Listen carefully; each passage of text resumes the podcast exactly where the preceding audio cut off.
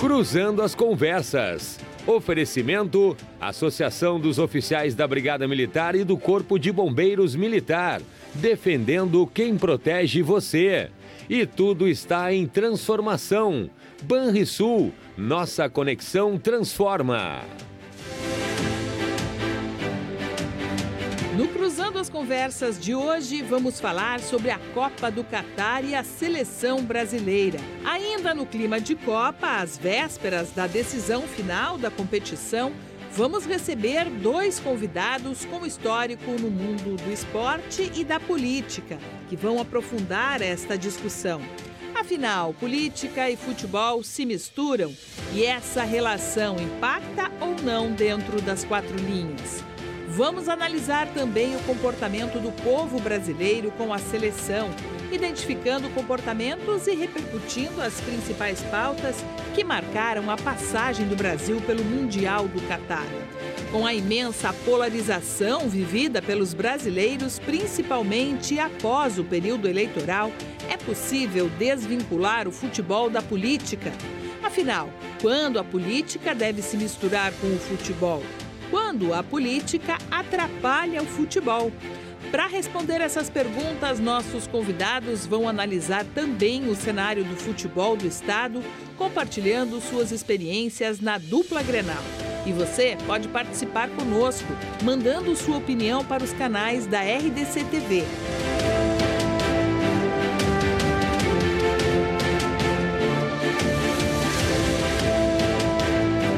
Esse é o assunto do Cruzando as Conversas desta quarta-feira, dia 14 de dezembro de 2022, com o jornalista Renato Martins e seus convidados.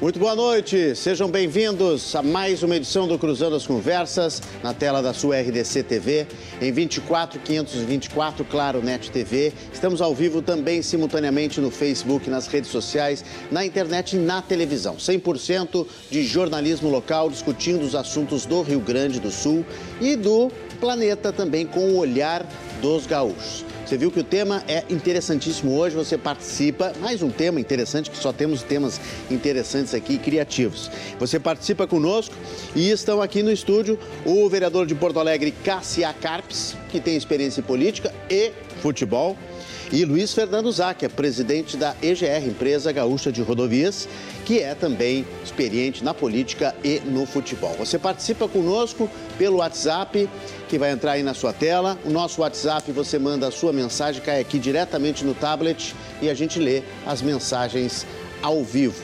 Por favor, assine as mensagens, diga de onde você está falando e uh, se identifique para que a gente possa né, ler todas as mensagens de todo mundo que participar do programa. Pode deixar lá também no Facebook e a gente registra a sua opinião. Cassia Carpes está no quarto mandato como vereador de Porto Alegre pelo Progressistas, sendo o segundo mandato consecutivo, ex-deputado estadual por dois mandatos, ex-jogador e treinador de futebol. Cassia Carpes, boa noite, seja bem-vindo mais uma vez. Muito obrigado boa pela noite, presença. Renato. Boa noite, Isaac. É uma satisfação estar aqui com vocês. Acho que vamos ter um debate bom. Eu frequentemente, e o Zaca parece que também, nós não temos a, a peculiaridade de participar de programas que tenha duas ações dessa maneira. A gente sempre. Os dois procurou, temas misturados. Exatamente, a gente procurou sempre focar. Embora eu tenha origem, o Zac também no futebol, eu procurei sempre ir num, num programa de política falar de política. Aí outro dia, no de futebol, falar de futebol. Aham. Mas como nós estamos na Copa do Mundo, Nós tem um misturamos assunto, assuntos nós aqui. misturamos assunto e aceitamos. Portanto, é um bom assunto para nós. É, o- e o gancho é que essa Copa foi politizada, né? Nós Sem tivemos dúvida. vários exemplos aí, é isso que a gente quer debater aqui com vocês. Deixa eu dar boa noite também a Luiz Fernando Záquia, presidente da empresa Gaúcha de Rodovias, ex-dirigente de futebol, ex-vereador de Porto Alegre, foi deputado estadual, deputado federal pelo MDB, formado em administração pela PUC, chefe da Casa Civil e secretário de Desenvolvimento do Estado. Ainda ocupou também os cargos de secretário municipal do Meio Ambiente, secretário municipal de Mobilidade Urbana e diretor administrativo e financeiro da Ceitec. Záquia, boa noite, seja bem-vindo, muito obrigado pela presença. Boa noite, Renato. Prazer é todo meu, satisfação alegria de estar com o meu querido amigo Cassia Carpes. E, e- e eu acho que é um momento oportuno, né? Nós podemos falar de futebol quando estamos é, na, na, na, parte final do maior evento de futebol do mundo, Copa do, Copa do Mundo, e constatar que o Brasil não figura nessa etapa. Então, isso obriga que se faça uma reflexão. Por que, que o Brasil não, não chega na final há bastante tempo?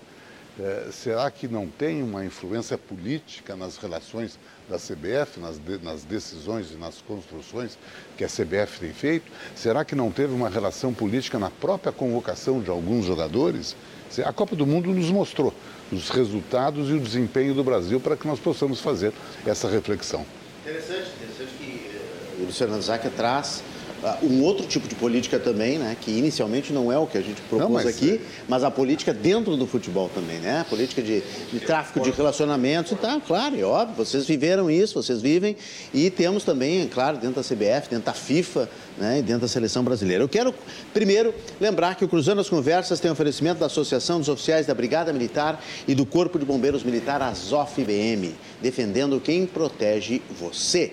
E Banrisul, tudo está em transformação transformação. Banrisul, nossa conexão transforma. Você que participa aí de casa, de onde você estiver, na praia, na serra, já está emendando Natal e Ano Novo, coisa boa.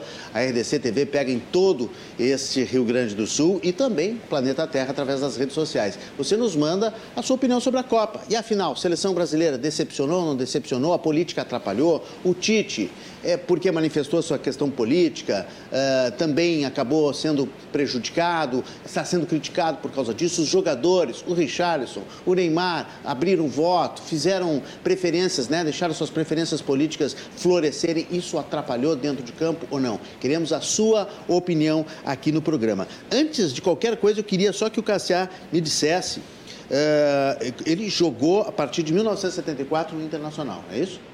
Internacional de São Borja. Internacional de São Borja. De São Borja. Que não é o Colorado, é, porque tu não és Colorado. É, lá tinha dois, o Cruzeiro e o Internacional. Eu jogava no Internacional. Aí fizeram a fusão. Aí quando eu vim para o Grêmio, eu já estava na Sociedade Esportiva São Borja. O Grêmio é teu clube? É onde tu te encontras? É o clube mais identificado porque eu fui campeão como atleta e campeão como treinador, mas treinei o Internacional. Sempre fui muito, Zaca sabe a minha ah, história. chegasse a treinar o Internacional também? Sim, foi campeão. Eu fui muito, foi campeão é, gaúcho pelo Inter. É, e, e fui muito sempre independente. Então, na realidade, né, a origem é uma coisa, mas é, até para a política eu tive dificuldade de usar, seja um ou seja o outro. Uhum. Né? Procurei não, era o meu perfil. Como eu fui também comentarista, então eu achava que eu tinha claro. que ser é, como era como atleta. É que eu queria saber se no segundo bloco a gente consegue fazer um granal aqui. É isso que eu queria não, saber, porque a gente também quer não, falar não, da dupla Grenal. A não se eu tô brincando. De, de, de, eu tô brincando. A minha aí, história está no, no, Grêmio. A tua história ah, no Grêmio é a partir claro, de 77. Não quer dizer que eu seja torcedor, são coisas diferentes. Torcedor claro, para mim é aquele que vai de bandeira no claro, estádio, vai claro, torcer. Claro, Mas jogou então Grêmio, depois 79 Santos, Bahia. Santos, Bahia, Curitiba. Encerrei no Curitiba, né? E Isso naquela é época tinha um operário São José também operário. Castilho, no brasileiro também eu fui. Operário. É, uhum. Exatamente. E treinou São Borja, Brasil de Pelotas, Saimoré, Novo Hamburgo. Aí tu vai ficar São José, Bagé, Cascavel, Santo... Meu Deus, como esse homem por não, tem currículo, tem, meu Deus. Só para ter uma ideia, quando tem aqui 12 Santo clubes André, Lajadense, no Campeonato Gaúcho, eu treino 10. Ipiranga, pô, Exato. treinou, treinou todo o gauchão. Eu vim lá do interior, eu fiz a volta, né? Muito bem, muito bom. E Luiz Fernando Zac, começou quando no futebol? Começou antes a política ou futebol? Ah, no futebol. futebol eu fui, eu fui vice-presidente do Inter de futebol em 1988. 88. E eu me elegi a primeira vez em 92 para vereador. Uhum. Perfeito. É, eu fui vice, eu fui um dos vices de futebol mais moço na época, com 31 anos.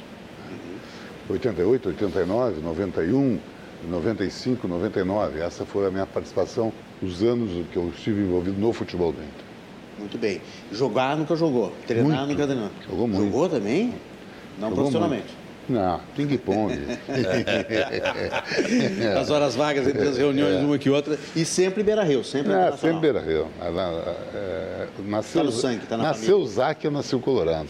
é, o meu pai foi presidente em 1968. Perfeito. Depois o meu irmão, Pedro Paulo, foi presidente em 87, 88, é, 94, 95, 96, 97. Quer dizer, então a família já tem é, é, essa tradição enfim, nasceu, está tá lá o nome Isaac, é Colorado. Muito bom. E o quanto o futebol ajudou vocês? Pergunta é meio óbvia, mas eu preciso fazer. Ajudou vocês na política? Para se eleger, para se projetar? Os no meu caso. Votaram porque vocês eram do futebol? No meu caso, que é um pouco diferente do, do Cassiá, porque o Cassiá tem toda essa história no Estado e, e, e seu trabalho. No meu caso, ajudou sim na primeira eleição. Ele ajuda o dirigente, ah, o ex-dirigente, na primeira eleição. Se não vai bem, se não faz um bom trabalho, a urna te derruba na segunda. É, porque o jogador é o ídolo, o jogador é o, é o, vencedor, o jogador é o ganhador. O dirigente sempre tem é, é, é o olhar do, ah, principalmente do torcedor eleitor, é aquele que teve vantagem, aquele que foi oportunista do clube, aquele que é, tu ganha, mas tu perde uma competição Quer dizer, fica a, a, o carimbo da derrota, é, é, um pouco mais complicado. Quer dizer, eu, evidentemente, que a minha primeira eleição, eu nunca nego, eu devo muito ao, ao, ao legado do meu pai, que foi vereador, que foi deputado. É, encontrei muitos eleitores relacionados com ele, que me ajudaram, e ao internacional, não tenho a menor dúvida. É, até porque a eleição de 92 veio no momento que o Internacional foi após no momento que o Tassal ganhou a Copa do Brasil. E nós estávamos envolvidos na direção, uhum. o Pedro Paulo eh, era o vice de futebol, então isso ajudou. Né? Agora, a minha reeleição de 96, é por isso que eu digo que eh, se tu vai bem como, como, como político, o eleitor te enxerga, porque em 96 foi o pior momento do Internacional. Um momento muito ruim, né? é, é, onde havia um desgaste da, da, da gestão gestão Záquia no, no, no, no, clube do Pedro Paulo, uhum. e eu tinha um medo. Né, que isso pudesse ter uma interferência negativa na eleição. E ao contrário, eu aumentei a minha votação em relação à, eleição de 92. Então mostra que ali tu estava te desvinculando, uh, não do futebol, mas que tu tinha uma eleição somente em cima do futebol. Teu pai era o José Alexandre Zac. José Alexandre Zac. Né? Que foi presidente, então, do ITA também. Foi presidente em 1968, no último ano dos eucaliptos. 68 anos. Ah, nos eucaliptos. No aí, último ano. Só. Beira Rio inaugurado em 69. Veja bem, todo pequeno recurso que entrava no Inter naquela época, que era outro tempos difíceis, ele era direcionado para o Beira Rio para que pudesse terminar as obras do Beira Rio.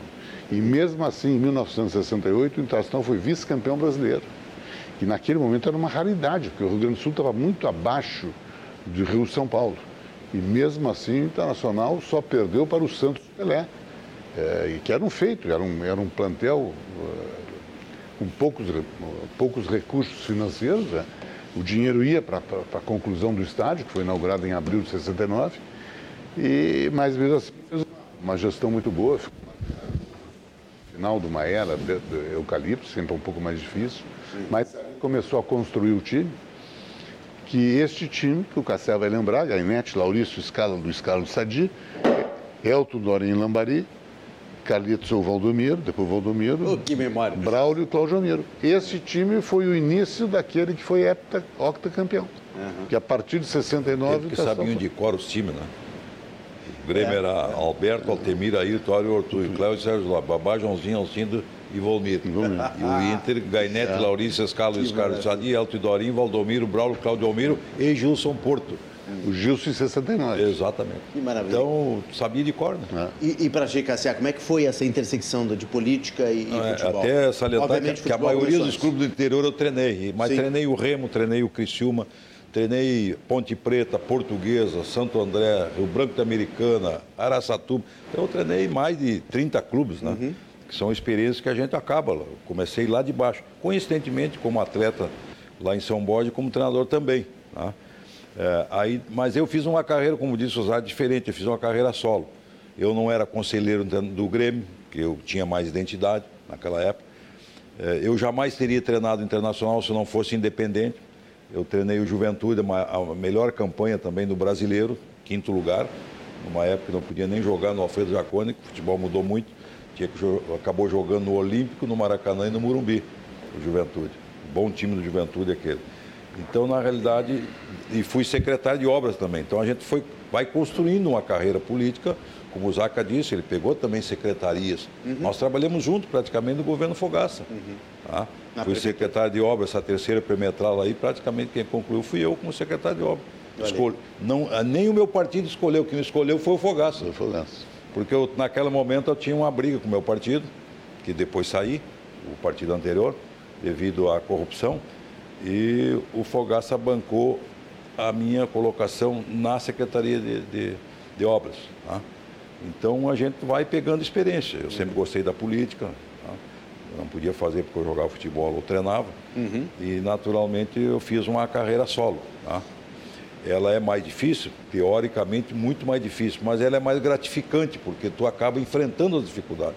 Eu perdi, ganhei, me elegi, não me elegi, dizer, faz parte do que entra na política, é igual a futebol. Tu perde, ganha, empata. Tá? É muito parecido, né? Parecido. Tá? E, mas e, a, tem, e, a, maneira que, que, o, que o, futebol ter... te trata e a política Sim, te trata também. Mas tu né? tem que ter o tato. Te levando político. e também, às vezes, te, ah, te derrubando, que, né? Tu tem que ter o tato. É bem político. parecido. Não, o Zac não é. concorda. Vai, vai, vai falar em seguida. É, é mas termina, tipo, Sim. Não, é que a, a, a, política, eu sempre digo aqui, e vou repetir, Zac, é, o político não vem de Marte, vem do meio da sociedade. Quando tu vota, tu está hum. sujeito a errar. Eu agora estava vendo ali, aproveito a oportunidade, tá? Eu imagino os bolsonaristas que estão na rua aí acampados, e com razão, a democracia faz parte, tá? é, estão vendo os seus que eles elegeram, tá? agora apoiando o governo Lula. Vai chegar em março muito que eles brigaram e saiu sangue nas redes sociais a favor de alguns deputados federais eles já estão se vendendo. É uma vergonha. Mas ontem mesmo já aprovaram já exatamente. O, o, texto da modificação da lei das estatais com a votação dos bolsonaristas. Não, não, Para poder acomodar então, a Luiz Mercadante Vou, vou dizer aqui, eu estava no carro vendo isso aí, a lista dos dos deputados do Rio Grande do Sul, o filho do Bolsonaro votou sim. Uhum. E o Bibo votou sim. Ah, Bia Kiss, É impressionante. Então eu não entendo mais nada. É. Essa pessoa defendendo ali. O a, texto é de um a, deputado a, bolsonarista. E, e as pessoas, o fanatismo por esses candidatos, e eles estão traindo uma coisa que nem começou, imagina em março. Começou cedo. É, começou, imagina em março. Começou cedo, começou. O Zacher não concorda que os dois são não, cruéis, o futebol e a, e a política? É que, podem ser maravilhosos, mas podem ser é, cruéis. É, mas é que tem uma diferença. A política tu trabalha com questão racional.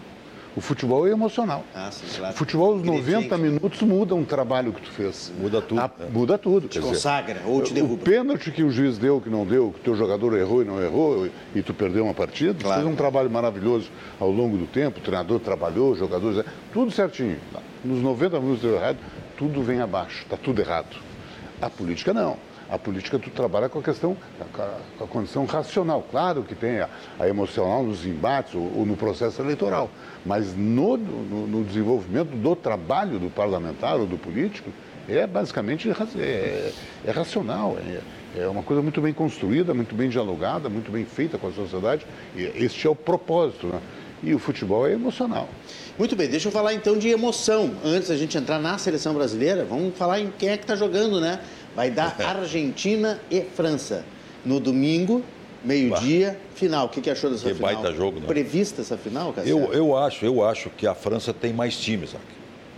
Mas a Argentina acertou dentro da competição. É o que nós vamos depois tudo, né? falar. Né? Nós estamos num torneio.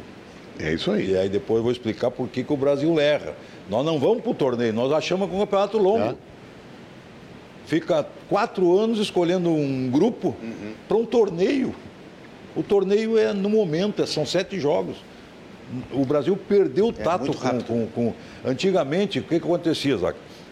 Eram clubes que definiam. Por exemplo, nós tínhamos os primeiros títulos que nós tivemos, 58, 62, o Santos e o Botafogo como base. Meio a meio. Facilitava é. tu ter um time para o torneio. Agora não, nós estamos trazendo tudo calado, pegando, disputando campeonatos com times fraquíssimos, Bolívia, Equador, eh, Colômbia em si, pra, e não jogamos com os europeus, eles cresceram é, muito. Me engana que eu gosto, time, né? Exatamente. Então nós estamos. Aí tu olha o retrospecto da seleção. Não vou aqui botar culpa no Tite. Ele tem culpa que eu entendo que ele escalou mal, como qualquer brasileiro tem, tem como avaliar. Tá? Ele, eh, eu aprendi sempre no futebol que uma coisa nós não podemos perder, o meio de campo. Ele perdeu. Tá? Então, aí ele errou. E errou nas convocações, mas isso não é só o título, isso vem os erros uh, há, muito tempo, tá? Que nós vamos analisar aqui para mostrar que é o seguinte, nós não estamos trabalhando bem. E eu, pela primeira vez, eu que fui sindicalista, fui treinador, fui atleta, entendo que nós temos eh, um treinador estrangeiro que fala praticamente a nossa língua, que é o treinador do Palmeiras, para quebrar um pouquinho isso que o Zaca disse. Nós estamos com a política muito entranhada dentro dos clubes e da CBF, e da principalmente CBF. da CBF. CBF. Ou seja, levando só porque é do Flamengo, é levando porque é do outro, levando porque é do está no exterior. Isso não quer dizer que o do exterior seja melhor que está aqui, mas precisa de um treinador que tenha, esteja aqui, como o tal do Palmeiras, ganhando títulos, fala praticamente a nossa língua, ninguém vai ter problema nenhum, tá? que é português e, e, naturalmente com chiado, mas tu entende tudo que ele sim, fala, sim. né? Tá? É, e, e, está adaptado ao futebol brasileiro. Ele vai quebrar esse ciclo do treinador brasileiro que entra e a CBF com a política dela quer escalar o time. Aí fica difícil. Tá, mas França e Argentina, tu acha que França, França, França, tem mais time. Eu tenho que acreditar, embora a Argentina, volta a frisar, tem o maior jogador do mundo. Os, de, depois de, de velhinho, o cara está jogando a maior, a maior competição da tá sua história. E merece, olha, a humildade dele merece. Que que Mas eu acho que time por time, ainda a França tem o melhor time. Perfeito. O que, que acha, Zac? Argentina. Argentina. Argentina. Argentina. Eu acho que a Argentina merece. Tá? Mas pelo merecimento. A Argentina inicia uma competição perdendo para a Arábia Saudita. Impressionante, ah. né? E as pessoas é achavam que na segunda partida, se a Argentina não ganhasse, estaria fora da Copa. E ela foi crescendo, sempre, quase sempre. Sabe que é a prova que é, que é um torneio, como eu disse. Ele claro. mudou o time na competição. É, é, tem Ele levou um susto no primeiro, mudou o Tirou sistema cinco tático. jogadores. Exatamente. É, é, é se nós nos lembrarmos, a, a, grande seleção brasileira, no meu entendimento, depois de 70, é de 82, 82. que não ganhou nada. Quem ganhou foi a Itália. A Itália, na primeira etapa, Renato, ela empatou as três partidas. Uhum. Ela se classificou pelo saldo de gols. Sim. Que ela tinha tomado um gol. Não, ela, ela, saiu de lá desacreditada. É isso aí. A Itália. E aí começou Obrigado a crescer. a imprensa. Ganhou da Argentina, ganhou do Brasil e da Alemanha e foi campeão. Ah. Cresce na competição. Sim. É um torneio. E a Argentina está crescendo. Primeiro, tem treinador, no meu entendimento. Sim. O cara tem comando, e o cara é equilibrado, é, foge um pouco do perfil daqueles treinadores argentinos é um cara discreto, tem um jogador excepcional, e esse é um jogador diferente. E merece. Que merece, e quer ganhar merece. a Copa. Uhum. Tem um time muito bem ajustado, os jogadores muito focados, compromissados com, com a Copa do Mundo. Botaram na cabeça que querem ser campeões e vão ser, no meu entendimento, com a minha torcida. Torço para a Argentina. É, a França é, é, um bom time, não tenho a menor dúvida. Eu até concordo com a CA. Talvez seja um time é tecnicamente melhor do que a Argentina, mas não tem o mesmo espírito de competição que a Argentina. Mais garra, né? Hoje, tu pega o Marrocos, para nós é uma surpresa, o Marrocos teve é, mais posse de bola. Uhum. Sim, que, teve, que, era o, que era o contrário. Que era o contrário, é. que era a crítica que o Marrocos... É, o Marrocos teve o mesmo, o mesmo número de situações de gol e, e, e chutes no gol do adversário, que, é, que é a França. É. O Marrocos fez a França ficar, num determinado momento do jogo, retrancadinha é. atrás. Quer dizer, é, ficou no 1x0 muito tempo. É, então é um time com capacidade, com condição, não tem dúvida. Só que vai jogar contra um time experiente, vai jogar contra um time que está preparado para ganhar. Agora, é, não tem a menor dúvida, é a melhor decisão. Grande jogo, grande jogo. É a melhor decisão. É, me parece a decisão mais justa de todos aqueles times que fracassaram, o Brasil, a Alemanha, e França, né? na, na Argentina e França. Não vai, não vai deixar de ser um bom jogo também no sábado, a Croácia. E vai ser interessante, Marrocos, né? porque para o Marrocos... Tem que ladear para conseguir esse terceiro para lugar. Para o Marrocos Por uma questão terceiro, de honra, né? Claro, ser terceiro lugar é, é quase uma Copa do Mundo. E o Marrocos é... é... E a Croácia, feito, né? e a Croácia foi vice na, há quatro anos atrás e ela se mantém entre os quatro maiores, quer dizer também é. A Croácia sentiu um pouco que o seu time não era renovado, aí sentiu a sequência. A Croácia contra o Brasil foi um time, a Croácia contra a Argentina foi outro time. Sim, ah, foi outro time. Era um time cansado, um time que, que, que não teve espaço, Cassiá, que o Brasil deu para a Croácia. Quando tu diz que se ganha no meio campo, e eu concordo contigo, tu olha o meio, meio de campo do Brasil contra a Croácia, não vai ganhar de ninguém aquele meio de campo. Não vai ganhar ninguém. Aí pegava o Danilo da lateral e botava para o meio, para o cara fazer duas funções ao mesmo tempo.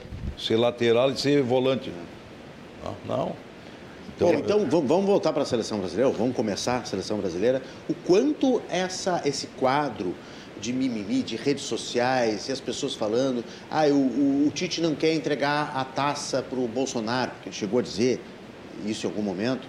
Não, ele disse não sei, que não, não disse. iria a Brasília talvez. Iria a Brasília, não, né? Não, é. disse tão textualmente. Mas eu entendi. Ser recebido. Eu Mas quero fazer justiça. Carimbo, né? É isso aí. Eu entendi que, que, que ele estava dizendo assim, pessoal, tem que jogar para a gente pensar em a Brasília. Uhum. Né? Porque a pergunta era como se o Brasil fosse campeão. Uhum. Sim. E ele, ah, aí, aí já ficou carimbado, né? Ah, é comunista, uhum. é, isso é ruim. E eu concordo, aí a política começou a entrar dentro da seleção. Uhum. Posicionamento de jogadores. Aí o Neymar, que já tinha aberto é... votos, já feito live com o Bolsonaro, e o Richarlison, que é um, um, um sujeito mais é voltado para as causas sociais, ele, ele, ele, ele, destina dinheiro para uma casa lá de, de, de, de, idosos, enfim. Aí ele deu aquela, não é bicicleta, né? É voleio, né? É. É, deu aquele voleio, Renato, aquele gol maravilhoso. Uma... O pessoal espalhou pelas redes sociais um L.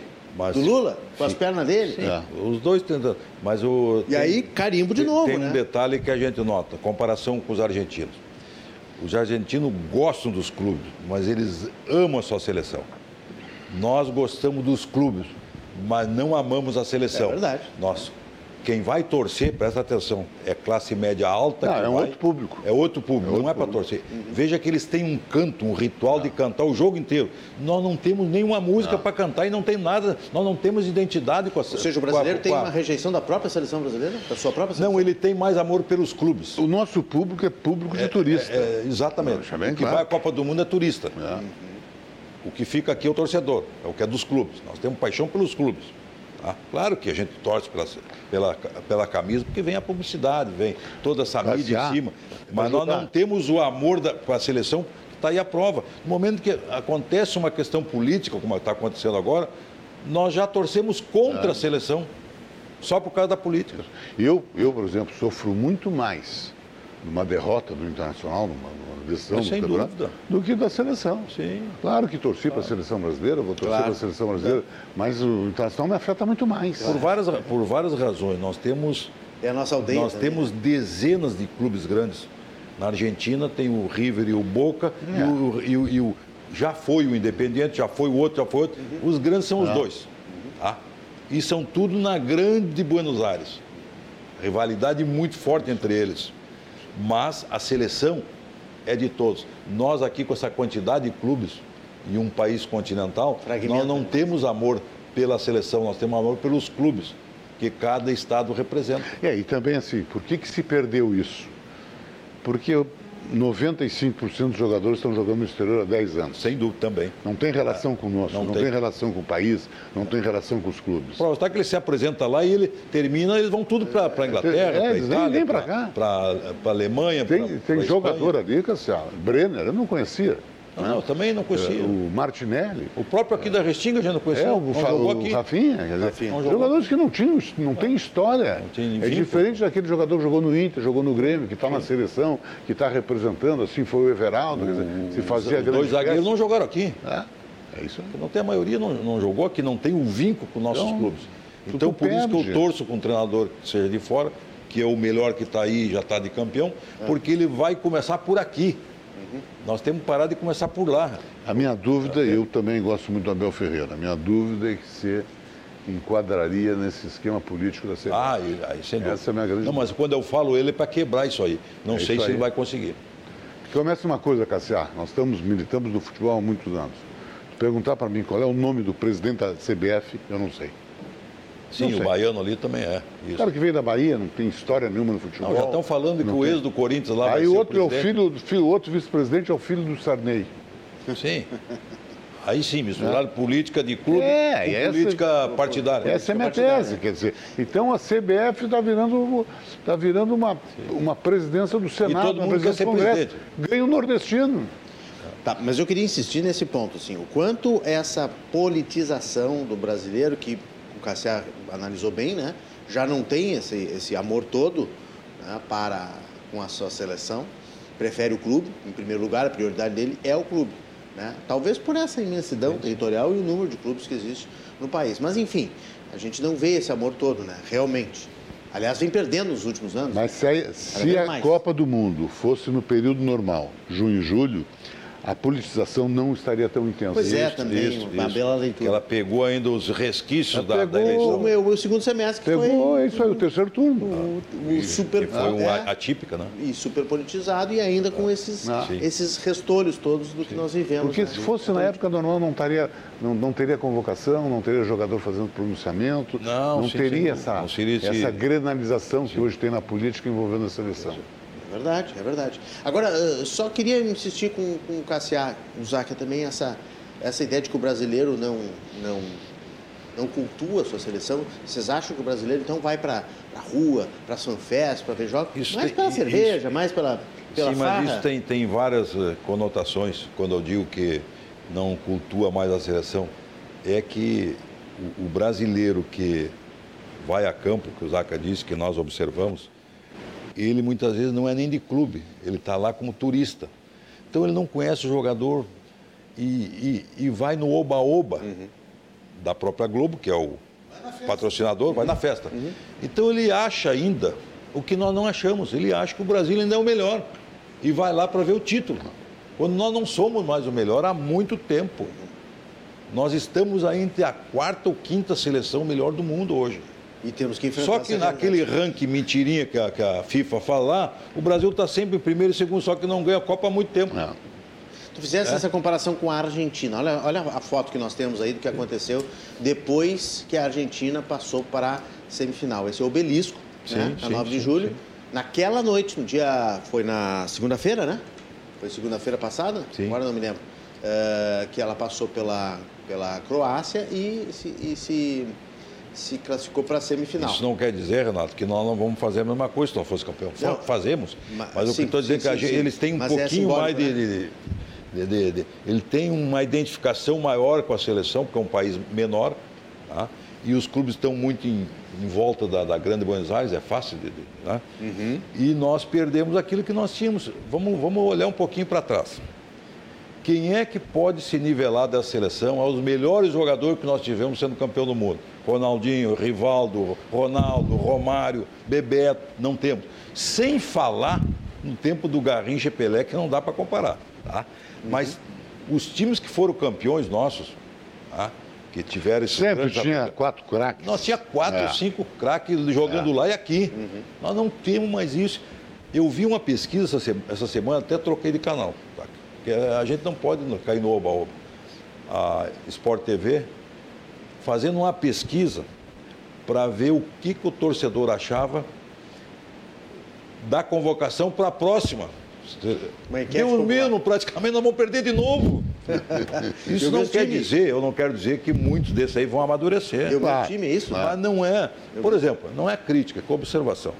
Por exemplo, aí o, o, o- o Tite me desculpe, né?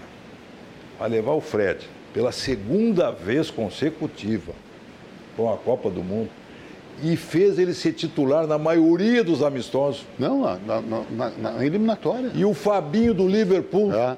não entrou nos jogos para fechar o meio de campo. Quer dizer, aí é panelinha, o que o Zac está dizendo é politicagem. Não dá. Cassiá, qualquer- Então é o seguinte, e outro detalhe, o tamanho, tem gente que não. O Zaca está aqui. O Inter foi campeão em 76, 75. Os que eram baixinhos jogavam muito, que eram dois. Que era exceção. Carpejano e Lula. É isso aí. Tá? O resto Aí tudo o grande. Inter vai. O, o- o- a seleção, se tu pegar hoje, quem viu o jogo do- da França, É o tamanho anão. do jogador da França, O Brasil é tudo o. Brasil ia sumir. É. Quer dizer, ah, o baixinho é bom. Claro que é bom. O Messi, o, o, o, o, o Modric. Romário, o, o, o. Maradona. É.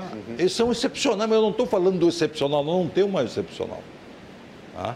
Então, eh, nós temos que aprender que nós temos que recomeçar. Nem o Nós- Neymar é nós mais temos um ver- excepcional? Hã? Nem o Neymar é um jogador Não, excepcional? ele, ele agora ficou nessa Copa abaixo de, de 10. É.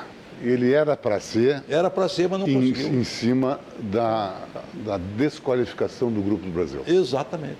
Tu olha assim, tira, vamos, tira fora o Neymar. Quem é que O tem grupo ali não consegue tu- carregar ele. Quem é que, quem é que joga? Pô, esse é de exceção. Tu não tem. Não tem. A Argentina tem o Messi, que é o cara Mas o Richardson uma- não foi bem. foi bem no jogo. Jogaram bem aquele, aquele Ele foi jogo bem no sem jogo. Neymar. Dois jogos sem Neymar, né? Ele foi bem no jogo. Mas se pegar- ganharam, outro perderam. Como é que ele joga lá no Paris Saint-Germain? Ele está armando para os outros. A estrela é o Mbappé e o, e o Messi. Messi. Ele é o que vai trabalhar para os dois. Essa é a realidade, mas nós não entendemos isso. Nós ficamos iludindo o torcedor de que todo mundo é bom. Não, os bons já passaram, nós não temos mais os bons, nós não somos mais a melhor seleção. É, e, e assim... nós não temos humildade de se fechar um pouquinho. eu vou entrar... Hoje eu vi o segundo tempo, porque eu vi só o segundo tempo. Da... A França, quando eu cheguei em casa, eu estava na Câmara, tinha sessão, uhum. tá? ela estava fechadinha. Só no contra-ataque. Fechadinha, não teve. Mas tu acha que o Brasil vai se fechar? Vai ter humildade para se fechar? Não. Vai achar que ainda é a mesma é seleção da Copa E esse 70. foi o erro contra a, a, Croácia. Porque, vem cá, claro, qualquer treinador, qualquer treinador minimamente com experiência, eu não quero fazer crítica, engenheiro de obra pronta é fácil. Pois é, Mas ao invés do Fred, botava o Fabinho. Eu estou ganhando o jogo. Que é grande. Eu tenho que ajudar, minutos. era o companheiro. Olha aqui, o, o, o, o Casimiro já estava cansado. Estava sozinho. Casemiro teve que sair, todo, Zaca. Todo jogo sozinho. Ele teve que sair de volante para ir lá é no campo do adversário pegar, pegar o Mondrigo. E ele perdeu a bola contra o, lance. Ele está na intermediária da Croácia. Sim. Eu não tenho volante. A volta é longa. Por que, que tu não bota o Fabinho? Porque é soberba que tu acha que tu ganha o natural. Exatamente. É, o lateral direito, tu levou o Daniel Alves, que é uma outra discussão. O Daniel Mas Alves, não botou? O Daniel Alves é um jogador experiente. Para jogar 30 minutos, 15, 20 Sim, minutos numa joga. prorrogação, bota o Danilo estava morto e amarelado. Bota, morto torto, cansado. Tortado. É. Uhum. Bota o, o Daniel vai parar o jogo, é malandro, é jogador experiente. Sim, sim. Não botou, então por que que leva? Sim, Quer dizer, sim. Ah, engenheiro já pronto, usar que é fácil, perdeu, mas não é, acho que a gente tem que analisar. Porque se tu tem um grupo com qualidade, é diferente. O Brasil foi campeão em 2002, pô, tu tinha, vamos combinar, eu tinha o Cafu e o Roberto Carlos. Sim. Eu tinha Ronaldinho, Ronaldo, é, Rivaldo, Rivaldo, foi o melhor jogador foi do melhor da Copa, naquela né? Copa.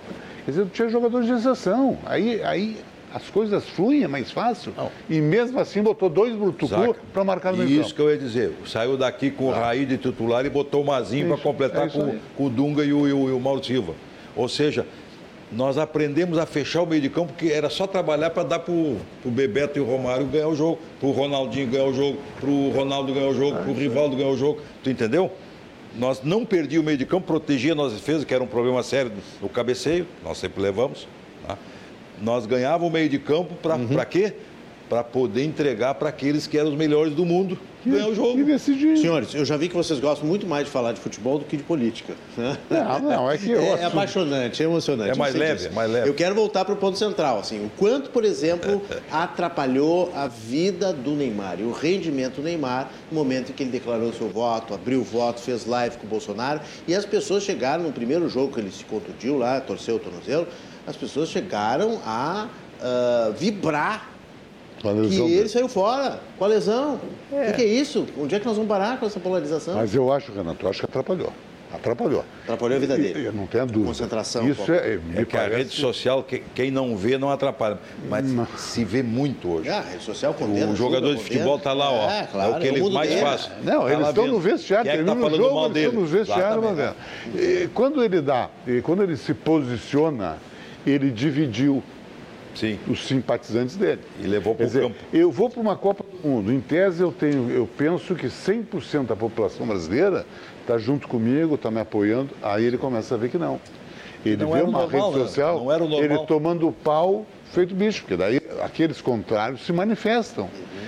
E isso começou, isso é ruim, porque começa a afastar ah, o jogador, primeiro, do, do, do foco e comprometimento com a competição e começa a afastar um pouco desse. Esse, será que, que, estão nos apoiando na, na, sua totalidade? Isso que tu disseste é verdade, Renato. Quando ele se machucou, é, corria nas redes, que fulano vibrou, que o ciclano vibrou, que o, que o, futuro presidente vibrou. Quer dizer, isso é ruim, isso é ruim. Aí o, o, o Richardson, que era quase que um desconhecido para a grande maioria da, da população brasileira, ele contra um adversário, teoricamente, sem nenhum. Virou, virou astro. Fez dois gols, virou astro, grande figura. E aí se posicionando, uma pessoa simples, mas começou a se posicionar, e aí politicamente ah, também... veio a história dele, né? É. Veio a sim, história dele a própria Globo saiu sociais. um pouquinho do foco é, do, do, é. do, do, Neymar, do Neymar porque Ah, o Neymar se machucou, não, se, não, mas não Exato, se sabia é. se o Neymar voltaria para a Copa. É. Vamos criar um novo ídolo. É, a imprensa precisa Entendeu, disso também, né? A mídia precisa o, disso. O Neymar era ali, a, a, Globo com suas questões ali contra o Bolsonaro, uhum. começou a isolar também o, uhum. o Neymar e começou a projetar cheio. o ah. Richard, como diz o Zac. Uhum. Então, começou a trazer essa animosidade também para dentro do campo e para uhum. fora do campo. Uhum. Interessante essa leitura de vocês também. É, enfim, atrapalhou, na opinião atrapalhou, do Zac aqui, a vida do, do Neymar. Vocês acham, então, que atleta de grande projeção assim, não pode se posicionar politicamente, ele precisa esconder. Deve se posicionar. Não, deve, deve se posicionar. Mas Só que partidariamente, nós estamos num momento é que... atípico. É. Está numa granalização a política, uhum. é Bolsonaro e Lula, e uhum. é, é, quem não votou no Bolsonaro é comunista, uma, uma maluquice. Isso aí. Uma maluquice. Infelizmente nós estamos. É, ele está assim. E no momento de Copa do Mundo. Mas é, eu acho que o posicionamento político do jogador, do treinador, e gosto muito como o treinador se posiciona. Porque são figuras públicas, são figuras que, que as pessoas ouvem, e, mas é, se posiciona ao longo do, da, da, trajetória, não deixar Sim, na véspera da caso específico. É. Por exemplo, eu fui presidente dos sindicatos até do Rio Grande do Sul. Eu, na campanha das diretas, eu passei pelo como o presidente, passei com ônibus pelo Beira Rio, pelo Olímpico, ninguém quis ir. Não ia. O jogador, como o Zaca disse, é importante, mas não eram todos que gostavam. Tu tem que saber, até no grupo, tu não pode levar. Imagina uma discussão, hoje as redes sociais aguçadas, tu levar uma para dentro de uma concentração, uma discussão política entre dois jogadores, Sim. um de um lado e outro do outro. Isso atrapalha. E certamente que já tiveram eleitores do Lula Mas e tiveram eleitores do Bolsonaro dentro. Uma coisa é tu, durante o ano, se posicionar Não. sobre coisas da nação. O Pelé fez uma declaração que ninguém dá valor, mas aquela vez da, da, das, crianças, das crianças. Ah. Uhum. Ninguém deu valor, Pelé. E o, e, o, e o, Pelé até hoje paga muito caro. Sim, ficou marcado. Ah, né? Porque era outra época. Com um bordão. O cara ganhava pouco, ganhava menos, o Pelé era, era o Pelé, ganhava mais no exterior, quando o Santos ia, ganharam dinheiro em cima dele. Uhum. Né? E, e, ele. Se, o Santos não ia para o exterior sem o Pelé, porque ninguém levava o Santos aqui. Uhum. O Pelé vai vir? Olha, tá meio aqui, eu acho que não vai. Não, peraí, então não tem jogo. Né? E o Pelé servia aquilo para o Santos, para a seleção brasileira mas era outra época. Tá? E o, o Pelé deu aquela declaração com as crianças e, o oito vai ver que ele tem razão. Que nós temos que cuidar no Brasil são as crianças e os velhos, uhum. os idosos, uhum. que são os extremos, que são os que têm mais dificuldade. Pelé não estava errado, né? Não estava errado. Não errado. Só que o seguinte, o, o pessoal hoje pode até estar tá condenando o Pelé porque ele não era uma época de exceção, e muitos até diziam que ele era a favor. Não, o Pelé não tinha nada a ver com aquilo. Ele deu um, uma, uma, uma opinião sua sobre proteger as crianças claro, do Brasil. Claro. E acertou. Uhum. Só que naquele momento aquilo tinha uma conotação, para muitos, política. Uhum. Ou contra ou a favor. Mas principalmente, às vezes, naquela oportunidade, a favor do regime. Entende? Muito bem. O Antônio Carlos Cortes, nosso Grande espectador, amigo. amigo. participa aqui do programa também, advogado, é, defensor dos, dos, direitos dos negros, né? É, da diretoria do Floresta Aurora, que fez Isso. agora 150 anos, o clube dúvida. mais antigo, o clube negro mais antigo do Brasil.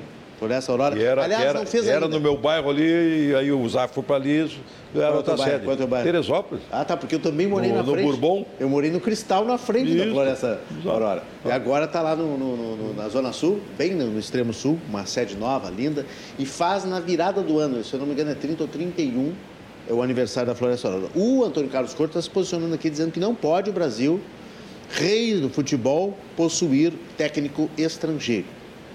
E ele está perguntando como é que vocês veem a democracia corintiana, onde jogadores e dirigentes decidiam os rumos do futebol. Querem é, comentar? Controvertido. Não é bem assim.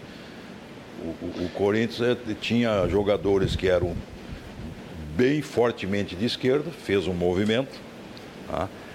Mas ele não tinha unanimidade. Até porque é que o Corinthians é a, maior, a segunda maior torcida do Brasil. Mas não foi uma coisa encampada por todos os atletas.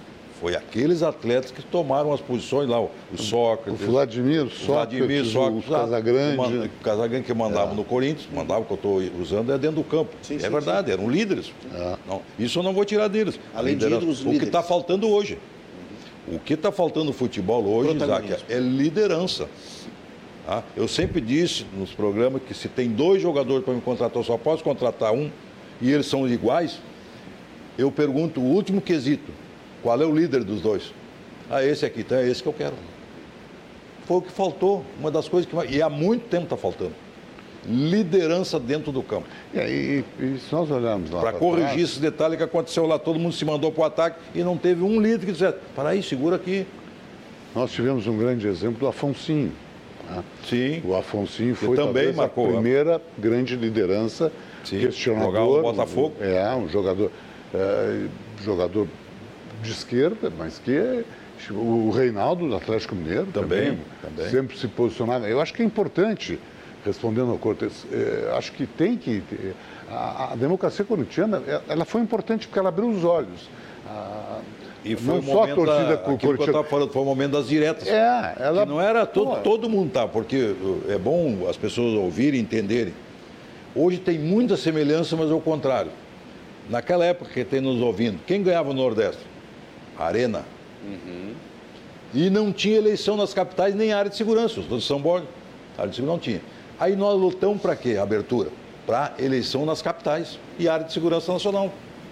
Que é o que faltava para consolidar a democracia. Onde entrava o MDB. Exatamente. Nas capitais. E aí surgiu o MDB como Não, uma questão que era uma opção para a arena. Exatamente. O Odilon Tessa, lá de Farroupilha, está nos assistindo na Serra Gaúcha, diz o seguinte...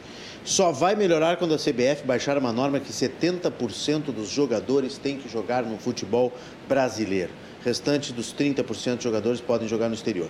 Aí sim o torcedor volta a torcer pela seleção. Eu vi alguém é nessa Copa não, do Mundo ser, comentar isso em uma dos jogos assim, o brasileiro não conhece a sua seleção. É que não, eles não jogam E vou te dizer mais, não, não é só por causa disso, eu acho que tem jogadores aqui que são melhores que muitos que foram convocados que jogam lá. Que não é porque estar. joga lá que ele seja melhor que o daqui. Entende? Aí que eu quero um treinador independente, mas aí ele não vai ter é, a oportunidade, mas... porque é político, como disse o Zac, não, e assim, da tu... CBF, vai comandar o processo das convocações. E tu pega a tese, por exemplo, o, o, o Tite levou uh, Pedro e o Everton Ribeiro do Flamengo. É, o Everton Ribeiro foi um grande jogador do Campeonato Brasileiro, dois, três campeonatos. Foi muito pouco usado. Sim, sim. O próprio, Só por causa do Flamengo. Uhum. O próprio Tite valoriza o jogador que está no exterior. Sim, ah, está acostumado a jogar entre claro, eles. Claro. É meia verdade. Hum. É meia verdade. O jogador brasileiro que joga no futebol brasileiro, que está numa Copa do Mundo, é a oportunidade de ele ingressar nesse mercado rico. Ele indo bem na Copa do Mundo, ele está é, e às não, vezes ele bota a, jogador, a, a política, Fred, que joga menos que o Everton Ribeiro. Záquia, eu, a política, tu disse, hum. acontece bem antes. Quando os jogadores botam a camisa da seleção uma vez só e são é, vendidos para é exterior. Só para vender para os clubes do exterior. É. Às vezes não vê mais jogador, mas ele passou para o clube tal lá. Ele é. bota a camisa da seleção não é mais convocado, ele botou uma vez, ele tem direito a ser vendido. Essa é a politicagem. Mas e por isso que eu, só para retornando à pergunta do nosso telespectador, a questão dos 70% é, é meio complicado porque tu ia manipular as convocações. Isso. Eu acho que tinha que mudar é o limite de idade para ser vendido para o exterior. Hoje tu vende jogadores Sim, de 16, Pelé, 17 né? anos que não passou pelo Brasil, que tu não sabe quem é, mas quem é o Martinelli? Não, foi tá vendido com 18 anos. Ou seja, um limite mínimo. Eu acho que, é, que é, é, um direito o jogador ir para o exterior, vai ter a sua independência financeira depois dos 25 anos. Joga até os 25 no Brasil. Depois dos 25, tu vai poder jogar mais 7 anos no exterior, vai fazer a tua independência financeira, vai ajudar o teu clube que te formou na venda e vai. O jogador até 25 anos pode jogar 5, 6 anos numa seleção, seleção brasileira. Eu acho que isso eu mudaria isso e não a questão da limitação de 70%. Hoje não existe esse percentual. Não, não. Hoje não. É invertido, pode ser 100%. Renato, 100%. Renato, Renato, e 17 a, anos pode estar no exterior vendido. A Lei Pelé beneficiou alguns dirigentes e os empresários. E os a, grandes jogadores. E o grande jogador, que não é a maioria do futebol é. brasileiro. Então, naturalmente, ela é prejudicial. Tá? Tem clubes médios que tinham grandes jogadores, se liquidaram no futebol brasileiro. Só relembra, Eu treinei o Rio Branco que da é Americana, que disputava com os grandes, com jogadores jovens, porque a lei protegia eles. No momento que entrou a Lei Pelé, liquidou com os clubes médios e os jogadores foram para o exterior. Só para relembrar, o que, que a Lei Pelé diz? O que, que, ela, que, que ela mudou no futebol? Não, o, o jogador está uh, fazendo contrato profissional com 16 anos. Na minha época, eu só poderia fazer ser profissional a partir dos 20. Eu jogava então é como amador. Tá eu jogava como amador. Uhum. Podia quatro jogadores amadores jogar. É, o vínculo era do clube. No momento da Lei Pelé, praticamente tirou o vínculo dos clubes. Ou seja, os empresários ganharam dinheiro, dirigentes mau caráter ganharam muito dinheiro. Ganham muito dinheiro. E ganham muito dinheiro. Ou seja, tem gente que ficou rico com o futebol, muita gente não sabe, né? é, passando um ano no clube, vendendo jogador, levando para o exterior. Estão levando, como o Zaca disse, crianças para o exterior com a família inteira. Que não joga aqui, não passa. É, isso é um outro assunto que eu queria até falar também, que é a cabeça do jogador, né? Esse mundo de ostentação, o mundo das redes sociais, é sim, de, sim. completamente diferente hoje. Não, hoje a gente cria diferente. monstros, né? E aí, qual é a, a preparação Renato, psicológica? Tinha um jogador da seleção brasileira que o relógio era de 3 milhões de reais, né? 500 mil dólares. Que loucura, né? O, o, o Militão. Comprou um relógio de 3 milhões de reais. E aí levam eles lá para comer o bife. Vem no Brasil, tira o braço. Ouro. tira o braço é. dele. Levam para comer um. O Ronaldão leva eles para comer um bife de ouro. Bife aí me desculpe, aí falta mil, direção. 9 mil reais. Aí falta direção, não pode. Um, um, dia de folga os caras vão ostentar. Pra não quê? pode. É um desgaste. Ah, não estou dizendo que não podem. Querem gastar 9 mil reais no, no bife, pode gastar, não tem problema. Mas primeiro joga. Hoje, né? primeiro a, pra... a seleção da Argentina estava de folga hoje. Uhum. O único jogador que não saiu da concentração, o Messi. Renato, a família foi na concentração e o futebol brasileiro está refém da Globo. Porque é ela que compra os direitos para a transmissão. Sim. Às vezes o atleta, o treinador, só dá entrevista para a Globo. Uhum. Ou seja, se a Globo tiver entrar no campo, deixa entrar. ou, ou, ou, seja, o futebol ficou manobrado. É um nós business. Nós estamos refém. É negócio. Entende? Da, da, da Rede Globo. Uhum. E não pode criticar, a Rede, a Rede Globo não critica. O grande problema da seleção é que nós não temos mais crítica à seleção. Ela não se expõe ao público, ela não vem jogar no Brasil praticamente. Uhum. Só quando é eliminatório. E aí a maioria. E é ainda bota no norte no nordeste. Aí a maioria é fraco, bota no norte para ganhar dinheiro. Entende? Então, na realidade, nós não temos condição de, se trouxer a seleção demais aqui, vai ser vaiada em alguns jogos, porque ela não é mais a mesma. Ela não tem mais o coração do Brasil. Isso que nós estamos falando. Então, na realidade, nós não somos mais os melhores e achamos que somos melhores, porque nós, através da mídia, começamos a insuflar. A seleção brasileira é a melhor campeã do mundo, ex-campeã do mundo. Não, e aí não é. tem, no meio desse mundo de ostentação e de redes sociais. É muito dinheiro correto. E de, de, de, de coisas vazias, é só o, o visual, só o, o, tênis, só o relógio, como disse o Zac. Eh, não tem a, o, o ambiente propício para criar esses líderes que vocês falaram. Sim. Não tem líder não tem, no meio do tem. campo que seja ouvido. Tudo oba-oba. Porque é cada um por si. Sim, exatamente. É, quer aparecer mais, quem Sim, tiver mais tá. seguidor é que vai Pinta ser mais o cabelo, faz isso, aquilo. É, aí oxigena, então deixa oh, todo mundo oh, igual. Virou uma... Virou Pobre uma... dos narradores, que todo mundo vai, cabeça Vê de ir lá para ganhar, se fechar mais, ter mais eh, posicionamento de, de, de, de liderança, uhum, uhum. de comprometimento com a causa, uhum. fica fazendo oba-oba para a Globo. Aí fica difícil. Olha aqui, ó, o Ives Lucas está dizendo que é, o programa está excelente, ótimos debatedores, muito bom ouvir Záquia e Cassiak. Bom seria se todos os debates, debates tivessem esse nível. Parabéns, obrigado, Ives. O mérito aqui é dos nossos debatedores nossos convidados. O Tite errou durante toda a Copa, diz o Henrique de Petrópolis, que nunca teve o Brasil jogando bem, exceto é na enganada contra a Coreia do Sul, que não existe, que foi aquele jogo, né? Que o, e a Coreia do que, Sul, né? É, Com todo o respeito. Que o, o, o Richarlison fez dois gols, né? E errou mais feio ainda ao abandonar a barca que afundava. Liderança zero e falas ininteligíveis. O Henrique, eu acho que está se, tá, tá se, se referindo também àquela saída do Tite, né? deu as costas, não, não foi falar com os jogadores, uh, não cumprimentou a Croácia. Né? Ali eu acho que ele errou também, né? Por mais que ele tenha justificado depois que era o estilo dele, que ganhando ou perdendo ele se recolhe. Ele faz, é, mas ali, ali é o pior momento, né? Tem que ter eu tenho certeza né? absoluta. Se ganhasse o campeão uh, mundial, ele invadiria o campo. Ele está né? dançando o pombo. Não tenho dúvida. Fazendo a dança do pombo. E ali é um momento de... Claro que eu entendo. Eu até acho que ele estava ele tava bravo com os jogadores, acho. Né? Uhum, uhum. Porque jogadores experientes. Em cinco rodados, minutos o Brasil perdeu o jogo. É. Certamente aquilo não era a orientação dele. De o time estar tá na frente, de permitir contra-ataque. Ele já está bravo com os jogadores, mas é, o líder é o líder, né? É. Ali é a hora Tem que da. engolir, vamos lá, né? A Lu de Ipanema discorda em relação ao Neymar, diz que é um craque sim. Eu acho que nós não dissemos, não desdizemos não, não, que ele não Ninguém diz um que não é craque, ele é craque. Só claro. que não é um craque do nível do Ronaldo, é. do Ronaldinho. É, tem, existe do Romário, Romário, Messi, do Mbappé. É, é o craque para a média de hoje que claro. temos no, no Para nós ele é um craque, porque o nosso futebol está mais abaixo. É. Os brasileiros torcedores que entendem de futebol perderam interesse pela seleção porque o futebol ficou eletrizado. E quem vai para assistir é o turista, que vocês disseram. Para tirar fotos, postar nas redes sociais, esse Neymar é nojento e enganador.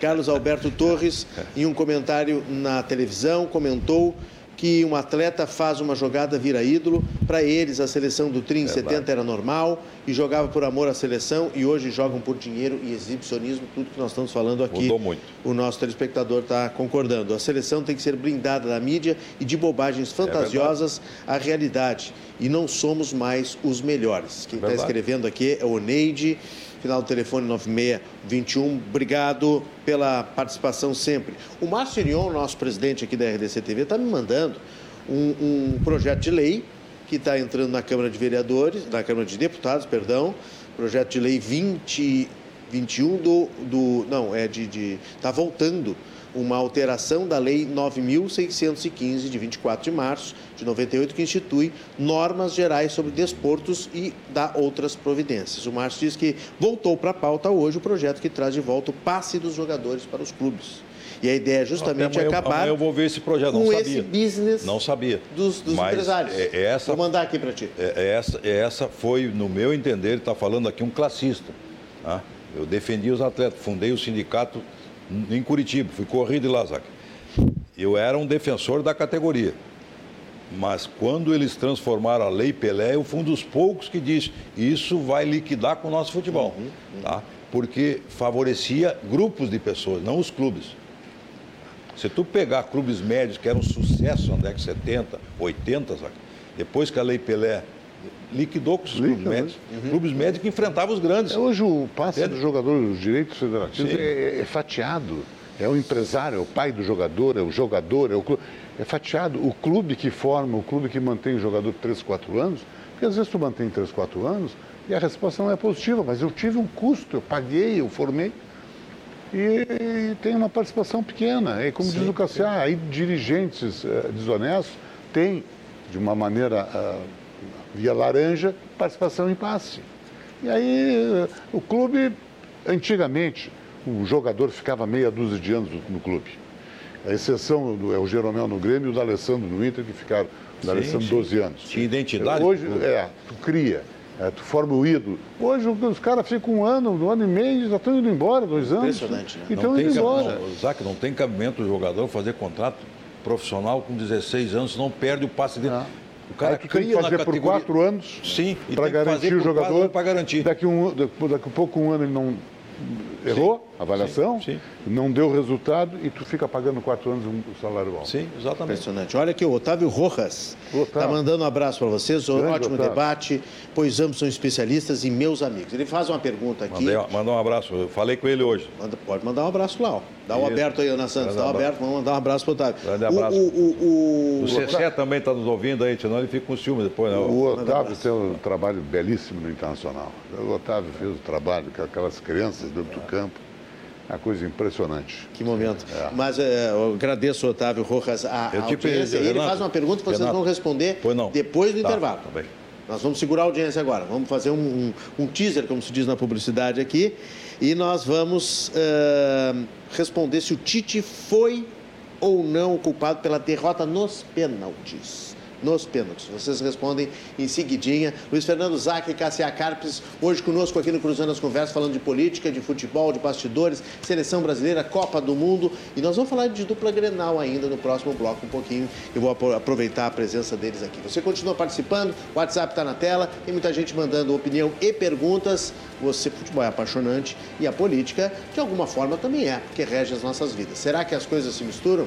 Mande a sua mensagem, nós voltamos em seguidinho, eu espero vocês.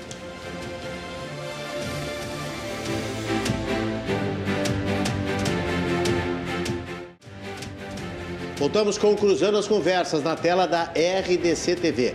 24524, Claro Net TV e também nas redes sociais. Estamos ao vivo no Facebook para todo o planeta Terra. Hoje, política e futebol. Política atrapalha o futebol? As coisas se misturam, as coisas necessariamente estão juntas e a política dentro do futebol também, tráfico de influência, enfim, nós estamos discutindo esses assuntos com os nossos convidados, com o vereador Cassia Carpes, ex-jogador e ex-treinador, e também Luiz Fernando Zac, é presidente da EGR e também ex-dirigente de futebol. Você participa pelo nosso WhatsApp, que é a maneira mais rápida de você mandar a sua mensagem aqui. Eu leio, porque eu recebo lá diretamente aqui no, no tablet e você manda assinadinha com o seu nome, dizendo seu bairro, sua cidade e você se comunica conosco através do telefone que está na tela, 99710 8524. Esse telefone mudou recentemente, esse nosso número da RDC TV, cerca de um mês e meio. Se você tem o um antigo, você precisa atualizar na sua agenda para chamar a gente mandar a mensagem. Também pode deixar recado lá no, no Facebook. Vamos responder Otávio Rojas, a gente deixou pendurado antes do intervalo. O Tite foi ou não o culpado pela derrota nos pênaltis, especificamente, Luiz Fernando Zac? O que, que acha? É, veja. É, Guardou o Neymar para o final? A tese do primeiro e do último, sempre entendi que os dois melhores batem. Né? Eu deixo melhor o, o, o primeiro, o segundo, os dois melhores. Um bate na frente e o outro bate no final.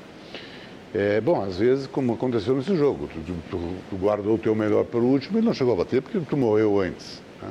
Agora, vamos para os números, né, que, que, só começaram a surgir depois do, do, acontecido.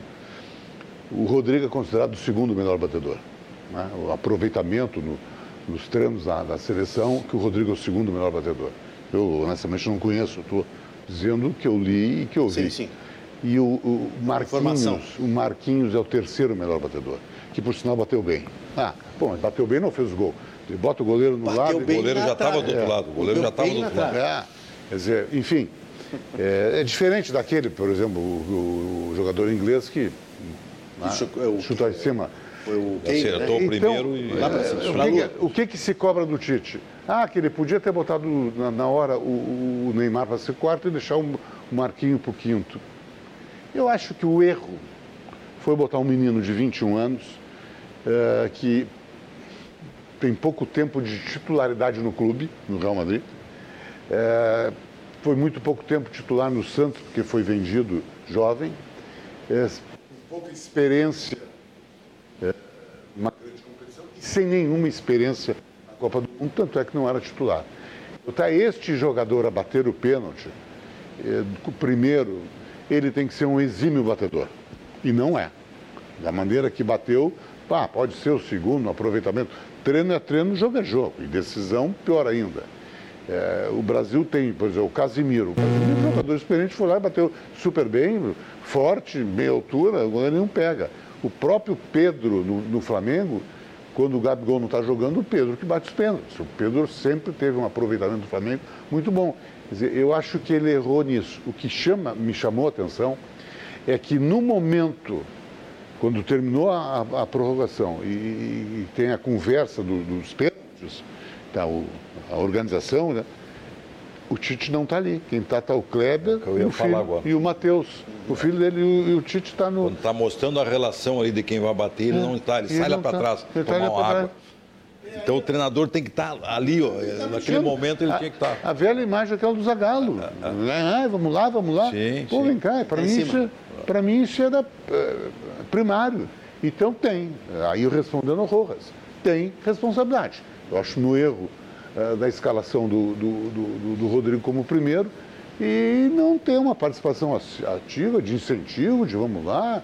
Pô, outra coisa. Mas tem uma tese que se o primeiro bater, como foi o caso do Messi, uhum. né, que foi, cobrou cinco pênaltis, lá, o primeiro dos cinco pênaltis no jogo seguinte, uh, passa mais segurança para o grupo, né, abrindo com gol. É que eu, é, tem que, alguém tem que abrir a porteira, como é, você diz. É. Dar confiança para o resto. E uma coisa que me chamou a atenção, Cassiano. Você já começa errando, tocando na frente, tocando sim, longe. Me chamou a atenção, a Croácia tinha jogado a partida anterior contra o Japão e decidiu nos pênaltis.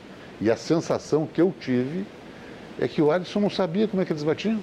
O Alisson tentava adivinhar. Sim, sim. É. Quer dizer, ele se atirava ah, aleatoriamente, não, não esperava. Estudado. A, a sensação que eu tive foi essa. Posso estar fazendo é uma grande justiça. Ele só num dos quatro pênaltis que ele vai, foi muito bem, é no lado direito dele, que ele vai na bola certa. O resto, teve os dois primeiros bateram no meio do gol e ele foi para um lado, tentou adivinhar o lado. Quer dizer, pô, a sensação que eu tive é que o Brasil não se preparou. Que tu está tocando um assunto, tu falou do Zagallo. O Zagallo não tinha essa quantidade de gente em volta querendo a opinião. É uma, é uma não tinha. O que tem de assessor dentro, eu Mas, pelo amor de Deus, até o filho do Tito estava lá. Então é o seguinte, o Kleber comandando, não, eles querem ouvir o treinador, gente. Eu fui treinador, eles ah. querem ouvir a mim. Quem é? ah. é? Parei, ô, chefe. Como é que nós vamos fazer? Se tu é o líder, eles querem ouvir sim. Se, não tem, se não tem líder no campo, ah. tem que ter o um líder que é o treinador. Ah. O, o, o, comandante é o treinador, é o, a última voz, aquela claro, voz de, de, claro. de, de comando. Então é o seguinte, muitos jogadores, por mais que alguém saiba bater, jovem, uma coisa é tu treinar. Ah, outra coisa é tu jogar. Uhum. Tá? Cadê os líderes? Cadê os mais veteranos? Como disse o Zaco, o Casimiro foi lá, bateu o filho e fez. Mas teve muitos. O próprio o outro zagueiro, o Thiago, não, não foi. Tá? Os laterais são experientes. O Danilo, Danilo, o cara é experiente. Meio, o meio de campo, quer dizer, não tinha os experientes não estavam batendo, porque o experiente tem uma vantagem. Por mais que ele não seja um batedor exímio, ele é líder. Ele tem mais experiência, ele vai chegar lá, dá um, uma bomba no meio do gol ah. e faz o gol. Agora, faltou alguma determinação. Quanto ele ser o primeiro, o segundo. Bom, aí o jogador de futebol, Zac, ele é muito pela cabeça, psicológico. Eu me lembro que a seleção levava uma psicóloga e dessa vez parece que não levou. Porque é, não é só o pênalti. Nós, quando não temos liderança, nós temos que trabalhar bem a cabeça do, do, do atleta. Com um psicólogo, seja mulher ou homem, não interessa, tá? mas tinha que ter no dia a dia.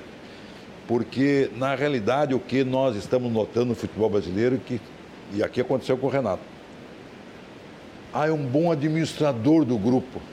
Não, ele tem que entender de futebol. Gestor de vestiário. Gestor de vestiário. Gestor de vestiário. Mas tá, todo mundo brincava. Tu via aquele treino, todo mundo brincando, todo mundo babá, e batia na cabeça, babá. Não, já não é isso. O, o, gestor de futebol, ele tem que. Olha, hora de, de, de parar, hora de fazer, o, o, comando da equipe. Faltou liderança dentro e fora dentro do campo. Dentro e fora. É verdade. Olha, vamos Porque seguir aqui. Às ó. vezes, se não dá, o próprio presidente da CB. Eu cansei, peguei aqui, por exemplo, Hélio Dourado. O Eldorado no Grêmio entrava no vestiário e dava dura. Uhum. Presidente, a autoridade máxima do. Quando o presidente, o presidente, o Zac tem experiência, Não, dizer, quando entrava no vestiário, isso. o presidente era para tomar uma decisão. É. A bronca era grande. Chegou o homem. Chegou, Chegou o homem. Para botar a ordem na casa. Não tinha. Cadê o comandante? O comandante da delegação é esse presidente, que eu não sei nem dizer o nome é. dele, um baiano, que não tem experiência nenhuma de futebol. Aí quando ganhava ele aparecia depois, umas fotos lá, tal, querendo falar que não dava nem bola. Ó, o Luiz Haroldo, de Camacuã, está dizendo que o Tite se posicionou a favor do Lula. Uh, a gente falou no início, não foi bem assim a história, eu acho que não, tá nunca é. verbalizou isso, mas as pessoas, né, obviamente. Aí não ah, interessa mais. É, aí não interessa, é, falou se não falou. O Nilmar acaba, era de um lado, é, o outro era do outro. Acaba ficando dessa maneira. O Cristiano Carlos está conosco, está mandando abraço aqui, participando do programa 1963, final do, do, do telefone aqui de Porto Alegre, José Euclésio dos Santos. Parabéns aos debatedores pela clareza das opiniões. São manifestações com conhecimentos de causas. A seleção não demonstrou patriotismo e o exemplo de Croácia e de Marrocos deveria ser copiado. O que, que José Euclésio quer dizer aqui com isso? É, vocês falaram um pouco disso também, mas a própria seleção também ela não. Não incorporou, faz- incorporou é, é, o a, próprio a camisa amarela. espírito Não, não, brasileiro. é, é. foi- é muito Ficou oba-oba. titubeante muita- com essa Exatamente. polarização toda. Acho que o Zaca matou uma charada Dentro. importante aqui, né? Porque se fosse em junho ou julho, né? É diferente. Seria bem diferente. O Agora, que o tu pega- Zaca falou no início, depois da, Nós da derrota o- da o Argentina, o treinador mudou o time e incorporou um time mais autêntico da velha Argentina. Mais argentino. mais Time argentina. mais argentino. Enquanto a, a, a, a Alemanha, a, Argentina queria jogar igual a nós, só na técnica, eles não ganham de ninguém. Mas quando eles buscaram essa raiz profunda do futebol argentino, que também é bom e é guerreiro, mudou tudo. E o treinador acertou o time. Agora eu, tem uma eu coisa. Vou concordar com o Zaca, viu, Cassiano? Eu acho que a Argentina tem grande chance. Não, tem chance. Eu Mas acho pela- pela sua Eu garra. só disse que o- a França tem mais time. Não, Não, tecnicamente é o melhor. Mas a futebol não tem lógica, Acho a Argentina sim. pode ganhar. Mas assim, até, até O momento, é- o jogos, né? momento é da Argentina. Claro. Momento de crescimento. Pode Agora, ser. a questão da. Chega embalado. Vai estar Se mais nós descansado pegarmos, também. a- Um dia nós diferença. pegarmos né? Marrocos como exemplo, Marrocos tem 14 jogadores que não nasceram em Marrocos. Sim. Os seus pais são marroquinos. Sim. Nasceram no Canadá, na Espanha, na França, mas fazem questão de que as suas entrevistas sejam em árabe, Olha só. em respeito ao se país. identificar com a, É com a causa É isso aí. árabe. E abraçam as mães. Abraço às dançam com mães, as mães no eles no final, eles se, se, se ajoelhando. Isso é um troço que nos comove. Quer dizer, eu não estou dizendo o jogador brasileiro, mas não tem é, essa simbiose, é, jogadores, É. torcida, é, qual é a causa? A gente não vê essa adesão, né? não tem. Essa adesão com a. Nós perdemos um pouco esse, esse amor pela seleção. Quando a gente Talvez fala em com medo amor, da polarização. ah, Quando a gente fala em amor, é amor para ganhar. É, falta essa identificação com a amarelinha que nós não temos E mais. talvez com medo da polarização. Exatamente. Não tenha dúvida. Eu não quero me Também. colar com verde e amarelo muito, É porque aí. foi tão danificado. Isso, também, também. Né, nesse, nesse... Tu tem sempre uma conotação né, partidária, É. aí fica difícil. Olha aqui, ó, o, o Neymar é craque, mas é muito baladeiro e balaqueiro. Esse acha. O Neide Moura, sou de Santa Maria. Eh, meu Inter tem. Mas é o Inter de Santa Maria, será que é o Neide está falando aqui? O meu Inter tem, vai ter ou terá plantel para ser campeão em 2023 nas competições que venha a participar? Essa é para o Zac esse é de comentar. Porto Alegre, é de Não, Porto Alegre. claro, eu, eu fiz uma brincadeira, porque tem um Interzinho lá em Santa Maria também. Vamos- já vamos falar de dupla Grenal aqui para finalizar. Ah, bom, quando a seleção era. ah, bom, a seleção na sua preparação enfrentava seleções estaduais. Ah, bom era quando a seleção na sua preparação enfrentava seleções estaduais. Principalmente seleção gaúcha. Aí, aí o pau Aí cantava. vaia, né? vai, aí o pau cantava, a torcida contra. Renato, tá faltando um pouco de vaia. É isso aí. A vaia faz parte É do esporte. aí. Ela tem, isso constrói o jogador Claro, também. claro, claro. Não arrasa, não constrói. Esse cara pode vai se, se superar. Só na boa, O né? Valdomiro foi um exemplo, claro. Que É uma anos, barbadinha, né? é uma barbadinha jogar com a Venezuela no Brasil. É, ganhar Vem da jogar Venezuela, com a seleção gaúcha é, aqui. é, Bolívia. estádio Aí é uma lotado. barbada. É diferente. O fanismo dos meninos mimados, tatuados e milionários acabou com o futebol brasileiro. Diz o colega jornalista Gilberto Jasper. Obrigado, Jasper, pela audiência. Agora, sobre Nosso o- chefe de comunicação lá no, no- no-. Tribunal de Contas. O Renato. Gilberto disse só o seguinte, já Ah. que é para encerrar. Não sabem conviver com frustrações. Exatamente o que vocês disseram agora. Geração do mínimo. Baita debate. Obrigado, Jasper, pela audiência. O Giba matou, matou a charada. Não Quando tu vê. com, com a derrota. Não, tu vê assim, no hino, no hino do Brasil, ruim, com a vaia. não tem um fio de cabelo fora do lugar. Sim, sim. Termina o jogo, 90 minutos, cabeceou oito vezes a bola e os cabelinhos estão tudo direitinho. Sobrancelha feita na hora. Mas é, eu, Dentinho branquinho, tudo eu li, capinha, tudo eu capinha. li que o Vini Júnior fazia o falhada. cabelo de três em três dias na Tinha concentração. um cabeleireiro lá, rapaz. Pô. Tinha um cabeleireiro que levaram daqui pro cara tá lá penteando, ajeitando, cortando todos os dias. Não, e acho que foi o hora. Anthony que, que resolveu oxigenar no meio. Como diz lá, É. no, como diz lá no de um- interior, De uma partida para como outra. diz lá no interior, muita frescura. os passos do Neymar do Richard. Como diz lá no interior, muita frescura. Tem que ir pro barro, não Mas tem é, barro mais. é, Pô, verdade. Tu sabe que eu, É eu, eu- eu sou fã do, do, do Leandro Damião. E nós não estamos sendo aqui homofóbicos, machistas e tal. Não, tem a não, ver não. com virilidade, Não, com não, machismo. Tem a ver com tirar o- o- a ostentação, o trivial, as redes sociais, o vulgar da frente. e focar no futebol. É Virar interessa. artista, então é, É, jogar mais futebol, influencers do que qualquer aí outra coisa, né? Passou a ser segundo plano. Eu sou fã do, do, do Leandro Damião, porque o Leandro Damião usa cabelo normal e não tem nenhuma tatuagem. e não tem nenhuma tatuagem. Tem jogadores que não têm lugar para botar tatuagem. Ela tem todo o corpo. Não, não, não, sou contra isso, mas essa preocupação de, da aparência, da, da sobrancelha cortadinha, ganhou. do cabelinho. Tu imagina, vê, vê como é o cabelo do Messi. Vê como é que é o cabelo do Modric. Renato, tu imagina levar um cabeleireiro pago é por, por eles Tá lá, o cara tava lá só imagina, todos os dias. Imagina, ajeita aqui, imagina. ajeita ali. Mas a mídia também, a mídia também, não, não, a mídia também gosta disso, né? Exatamente. Então, ela, mas eu tô te falando, ó, a mídia. É. É, Falasse da Globo, mas não é só a Globo. É... Não, não, não, não, não, É que a Globo é. A imprensa adora. É, que, é que, a, que a Globo tem os direitos lá, tem os direitos. Então ela faz um tamanho mas maior. A imprensa, de maneira geral, fica sites, dela. os fotógrafos adoram Também. uma Também. coisinha nova, Também. uma tatuagem nova, um penteado novo. Né? Lembro lá do Ronaldo que veio o penteado é. cascão. Sim, né? sim. Ali já, já começou um pouco isso, né? Boa noite, Renato. Ao meu ver, os, a meu ver, o grande equívoco é que a CBF é uma baita confraria de cartolas e patrocinadores. O Dilamar de Caxias do Sul está nos assistindo aqui na Serra Gaúcha. E tem, o Mário. Tem razão, Dilamar. Tem razão, né? Tem claro, razão, a gente sabe a muito CBF tempo, é um muda, circo, né? Não muda. Eu só, eu só tenho, o Mário quer saber de treinadores, tá? Para a seleção. Mas eu queria antes só deixar claro uma coisa. Essa, essa pelo que vocês estão dizendo, estão dando, estão dando uma aula para a gente aqui, os leigos, porque eu sou um leigo em futebol, só assisto. Uh, essa pouca convivência do jogador com os clubes, com o próprio Brasil, é vendido rapidamente, não cria história, não cria currículo dele dentro dos, cria dos, raiz, dos clubes, né? raiz, né? A representatividade e tal. É Comprometimento. Coisa, é uma coisa que né? fica muito superficial né? E, e fraca, vamos dizer assim. Isso vocês estão dizendo que é por causa da Lei Pelé, também mudou isso, enfim. Hoje o jogador vai para o exterior muito, muito cedo. Isso não acontece nos outros países. Tem algum exemplo, talvez a Argentina, em que isso funcione de uma maneira mais uh, exigente, mais correta, segurando mais o jogador, criando mais raiz? Vocês conhecem algum, Não, mas é que tu pega as assim, leis dos outros países? É, mas é que tu, tu pega. acompanha, né? Na Alemanha, a maioria dos jogadores da seleção jogam na Alemanha. Na Inglaterra, a maioria dos jogadores jogam na Inglaterra. É isso que eu queria saber. Então, são, tem, na tem França. Na, na, então, isso cria. E lá eles têm a Champions League. A Champions League é uma competição muito próxima de uma Copa do Mundo. Isso, a Argentina deve, não tem, a, não tem a convicção, deve ter mais jogadores que estão no futebol argentino do que o Brasil.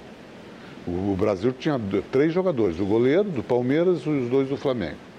É, que não eram 3 titulares. de 26, que não, nem, não eram titulares. titulares. A Argentina Levaram de 26 média, deve ter. Para fazer média com as grandes torcidas. Deve ter. E a Argentina, com exceção do, do Messi, os jogadores dificilmente são vendidos muito jovens. O Messi é um caso Mas à parte. Mas será que tem lei para barrar isso? Messi, é isso que eu pergunto. Porque o, o, Messi foi com 12 anos para o Barcelona. É, ah, 12 anos, não, nem profissional. Até criticavam ele que eu não, não se identificava é, com a Argentina. Ele pagou muito pagou caro essa conta. Agora eu me lembrei daquela propaganda do, do Uruguai, da convocação, não sei se vocês viram. Bacana. Que, que mostrava ah. que, os, que os jogadores saíam das, de das várias cidades, províncias é. do Uruguai, de cidades Sim. do interior. O, não sei se jogavam ainda lá, mas assim, não, mas, bacana que um veio de, de Montevidéu, outro veio de Colônia do Sacramento, não, outro veio mas, de 33. Sim, né? mas, o Uruguai bacana isso. remete muito jogador também para o exterior, porque é um país pequeno sim, claro. e só tem dois clubes praticamente. Sim, sim. Penharol e Nacional, que ah, não tem, são mais o mesmo. E tem que vender para sobreviver. Então tem que vender para fazer. Né? Então com dificuldade. Então a maioria. Mas só que, só que envelheceu. Que tu vê, pegou o Cavani e o, e o Soares. Envelheceram. Seleção a, a, a Uruguai Não houve renovação. Godin jogando, é. Sim, exatamente. O Mário quer saber de Argentina... treinadores. O que, que vocês acham? Quem são os nomes que podem assumir? É, tem essa, Não, essa tem, história eu, do jogador do eu, eu gostaria que fosse do Palmeiras, porque ele já está aqui tem a língua portuguesa que facilita, tá? já está no nosso mercado. Uhum. Era uma oportunidade. Eu não vejo nenhum treinador brasileiro no momento em condições de treinar a seleção, a não ser que ele seja comandado. E aí vem o que o Zaca disse. Os nossos treinadores estão muito obedecendo regras que não são mais deles. Tá? E aí entra a politicagem da, da, da CBF. É. Esse, esse, então, Abel Ferreira, esse Abel Ferreira me dá uma conotação de que ele ele é guerreiro. Mas estão falando em Dorival Júnior, estão falando em Mano Menezes, falaram também. Estão falando em, em, em, Jorge Jesus. Que está no Rio, é. E o Fernando Diniz. É. Fernando Diniz. Fernando eu, e alguns, né? E, é. e até vários Se for um estrangeiro, se for estrangeiro, eu, aí eu vou na linha do Cassiá. o Abel, porque está dois Já anos tá no aqui Brasil, campeão, foi conhece campeão. os jogadores do Brasil. é, Sim, um estrangeiro Ele- a brasileiro. Eu tenho certeza absoluta de que se fosse o Abel ou um treinador que fosse daqui, muitos daqui seriam convocados, que são bons jogadores, do Palmeiras, do Atlético, do Flamengo. Mas aí tu tem que. eh, Nós estamos dando preferência a quem está no exterior. Eu pergunto a vocês, não tem jogador melhor que o Fred, melhor que o Rafinha? Nada contra o Rafinha, ele pode até na outra. Ele foi muito, muito inexperiente agora. Ele pode até futuramente voltar. Aquele guri foi uma pena. O Tite errou quando tirou o, Vini Júnior? o Vini. Vini, Porra, errou. Errou, também Ele achei. errou, Não, quer é- botar alguém, bota no, no lugar do Rafinha. Assim, ah, é que aí eu, Entende? eu vou divergir um pouco. O Mas Vini o- Júnior. O Vini é o único que jogador tá correndo, Zac. O Vini Júnior tá atrapalhou confiar. o time do Brasil. Porque com o surgimento do Vini Júnior, que é um grande jogador, ele foi obrigado a deslocar o Neymar. A Não, função não, do Aí- Neymar é ali. Mas aí, eu, aí o Se Tite, ele aí tá é com o questão Neymar, tática. é, ele empilhou a Se ponta ele- esquerda e matou com o guri. Claro, se ele está com o Neymar na esquerda, ele joga com dois volantes. Eu não ficava Ah, com o meio sim. campo vulnerável. Mas não foi isso que ele fez. Só para terminar no treinador. Ele- Eu acho que eh, Abel Ferreira na questão do estrangeiro e se um brasileiro, Mano Menezes. Porque o Mano, pela sua competência, Mano amadureceu, etc., amadureceu. passou por ali. Passou. Tudo que pode ter errado nessa relação política que, que houve, ele já conhece, malandro velho. Ah, ele tá é. mais- é. tá mais- tá desses mais do. Brasil, Fernando Diniz, com todo respeito, não tem bagagem para isso. O Dorival é, é muito altos e baixos na sua carreira. é, pegou bem o Flamengo, mas o Flamengo, né? Sim, Vamos combinar que é o Flamengo. A gente tem um, um grupo que te propicia. Eu acho que o Mano pegou um grupo limitado no Internacional, fez um excelente trabalho, é um treinador maduro e um, e um treinador que os jogadores respeitam. Acho que isso é importante. Muito bem, deixa eu lembrar que o Cruzando as Conversas tem o oferecimento da Associação dos Oficiais da Brigada Militar, do Corpo de Bombeiros Militar, Azof BM, defendendo quem protege você.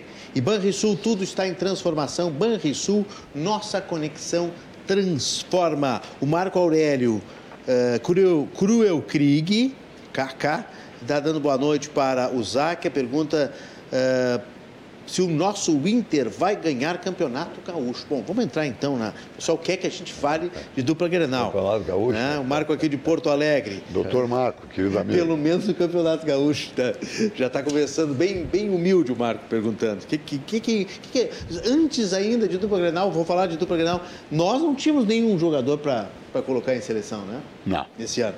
Não, Não, tinha nem, não. infelizmente não tínhamos nenhum nome, né? Infelizmente Estamos não. mal, né? Isso é. É, mal. o Grêmio estava no ano ruim. tempo, né? O Grêmio estava no ano ruim, É, segunda claro, divisão. claro. E o Internacional, muitos jogadores. eh, tu- talvez o que pudesse eh, seria o Edenilson fez um mau ano. Uhum. né? O Edenilson seria um jogador que, se fosse o Edenilson de 2021, teria sido útil, porque também jogaria na lateral direita e também jogaria no meio-campo para fechar, para marcar o, o Edenilson de 2021. Agora, o Internacional, eh, entro no, no assunto do Inter, Sim, vamos lá, claro. o, o Inter tem uma vantagem em relação aos últimos anos. Ele começa um ano com a estrutura que terminou o ano. Isso é importante em futebol. Quer dizer, ele começa 2023 com a sua comissão técnica, com o seu treinador, ele começa 2023 quase com a totalidade do grupo, na condição de qualificar o grupo ainda, quer dizer, de buscar jogadores. Trouxe agora o- esse menino Mário Fernandes, eu não contrataria. Pois é, acho- muita gente falando isso. por que, que deve ter contratado? Aí eu estou no chutômetro, porque o Internacional deve estar se dando conta que não vai conseguir comprar o Vitão. O Vitão tem contrato até o meio do ano.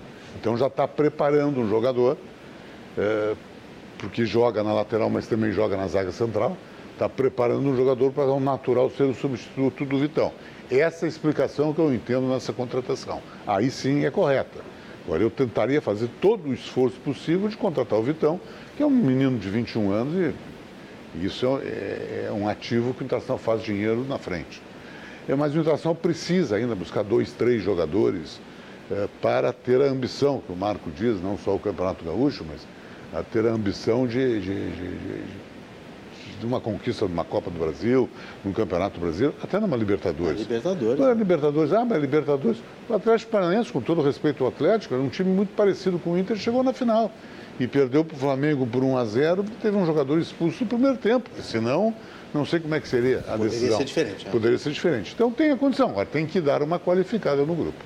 Muito bem. E o Cassiak, o que acha dupla Granal? Para esse Eu ano acho que a 2023? dupla Granal perdeu uma coisa que para nós, gaúchos, era fundamental. Perdemos a capacidade de ganhar títulos. Estamos disputando Libertadores, vagas na Libertadores. O Grêmio começa pelo Grêmio. O Grêmio era um vencedor nato. Hoje é um perdedor.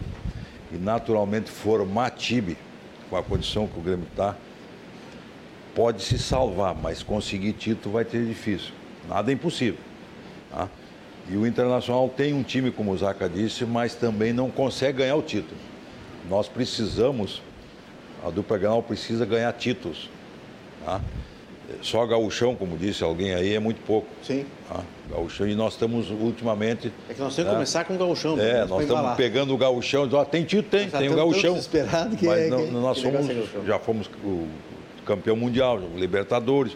Então, eu acho que eh, o Inter tem uma base, o Mano cresceu muito com o seu time na reta final, mas nós não podemos só estar lutando por vaga na Libertadores. É. Porque a dupla Granal sempre foi aqueles que enfrentavam o Rio e São Paulo. Nós perdemos esse, essa capacidade. E, portanto, nós precisamos ganhar títulos. Mas nós estamos bem de treinador nesse momento, os dois times. Nós precisamos de jogador. O- como disse o Zaca, o, o, o Mano foi crescendo no Internacional, tirando o máximo dos seus jogadores. Sabe uma coisa que eu, para mim não esquecer? Eu torci na Copa do Mundo para uma coisa. Vocês não imaginam o mal que, que, que fez o tic-tac do, do, do Guardiola para o futebol mundial. A saída da Espanha me agradou, porque começou a aparecer o futebol competitivo a qual o Maradona é um futebol bonito e tem um grande time, tem bons jogadores no City. Mas não é esse o futebol. O futebol tocar para o lado, tocar para trás, quase matou o Internacional. Foi um atraso para o Internacional, aquele futebol jogar para trás e para o lado. Então, esse futebol não. Nós queremos futebol para frente. Pode tocar, mas não pode um time ter 80% de posse de bola e perder o jogo, Zaca. Aí é para enganar bobo. Ah. Toca é para bobo trás, mais. toca para trás. É.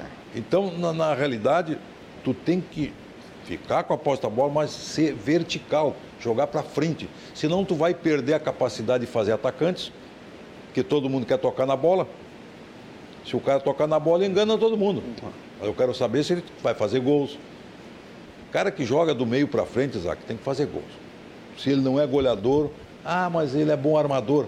Pô, mas armador tem um monte para armar e tocar na bola. É que quando Tá, então entrou querem assistência, assistência como estatística, não, não faz gol, mas dá 12 assistências. Sim, exatamente, não adianta dizer, nada. então, que vai ser um ano que nem a inflação, que nem a economia, vai ser um ano que nós vamos ter que atravessar para tentar, em ter que 2024, de- coisas desafi- melhores. desafiar os astros.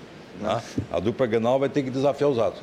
Já foi muito bom, enfrentava o Rio São Paulo e ganhava, mas agora nós estamos longe deles. Infelizmente. Ainda estamos longe. Estamos comendo poeira. eu, eu, eu acredito um pouco no Inter esse ano.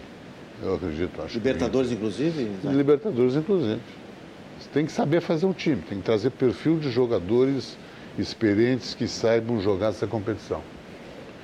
Se soubesse, se tiver a competência e a sorte de buscar esses jogadores, o Internacional tem condições. Porque o Mano vai ter uma sequência de trabalho. Isso é importante. Estamos diante de um especialista. A sequência, ele chegou aqui na metade, chegou depois de um campeonato brasileiro, campeonato gaúcho que o Internacional perdeu, uma desclassificação em Copa do, em Copa do Brasil, quer dizer. é, Aquele, agora- aquele Ramires fez o estrago no Internacional. Quem? O Ramires, aquele, Sim. O, o- Ah.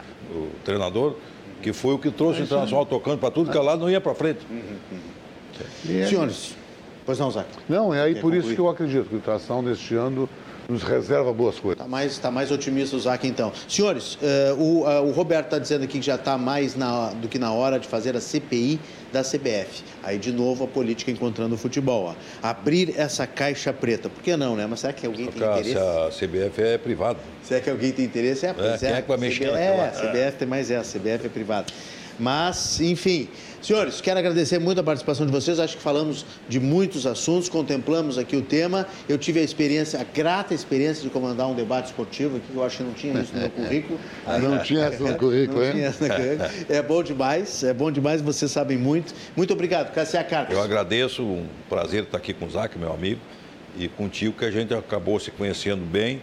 Teu programa é muito bom, pessoal aí. Obrigado, tá? obrigado. E quando a gente vem aqui debater, porque é bom o debate que a gente possa falar. Debate que o apresentador fala mais que os ah, debatedores não, não. não, é bom. É. E tudo deixa nós falar. É, isso aí tem que deixar correr solto, né? É, trabalhos na Câmara até a semana que vem. Até aí, semana pequeno que vem. recesso. Estamos votando Depois aí. Depois voltamos em 2023. Terminar as votações possíveis.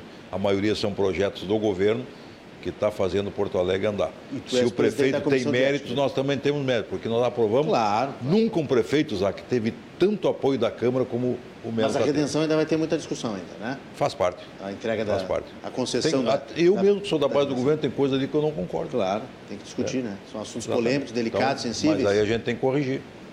Cassia, muito obrigado pela participação conosco aqui mais uma vez. Luiz Fernando Zac, a nossa EGR. 30 segundos, como é que tá? Tá bem, tá bem. Vai tá continuar, bem. governo Leite. Né? Enquanto, enquanto as estradas... Porque o outro candidato, o Onix Lorenzoni, é, vamos dar os nomes, dizia que ia acabar que terminava, com a GR. Mas ali, ali tinha muito desconhecimento da realidade da GR. Falava que era cabide de emprego, a GR tem 43 funcionários e não tem nenhum CC. Não pode ter, estatutariamente é proibido ter CC na, na IGR.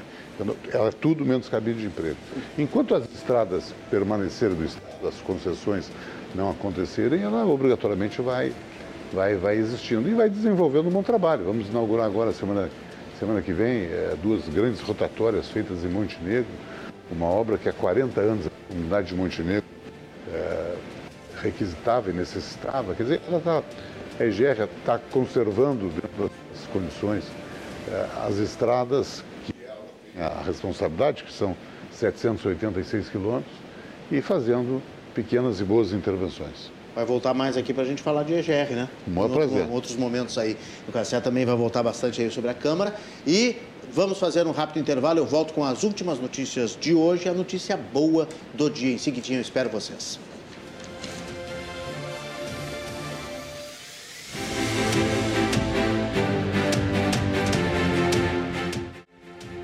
Voltamos com o segmento final do Cruzando as Conversas da noite de hoje. Se você gostou desse debate que misturou política e futebol com Cassia Carpes e também com Luiz Fernando Zac, você vai lá no nosso canal de YouTube, você vai lá no Facebook, pega o link do programa de hoje e já pode passar para suas redes sociais, compartilhar com os amigos, pelo WhatsApp e ajudar a divulgar o conteúdo inteligente que fazemos aqui todos os dias, de segunda a sexta às 10 da noite, o único programa atualmente na televisão do Rio Grande do Sul ao vivo, debatendo esporte, política, educação, cultura, cidadania, economia.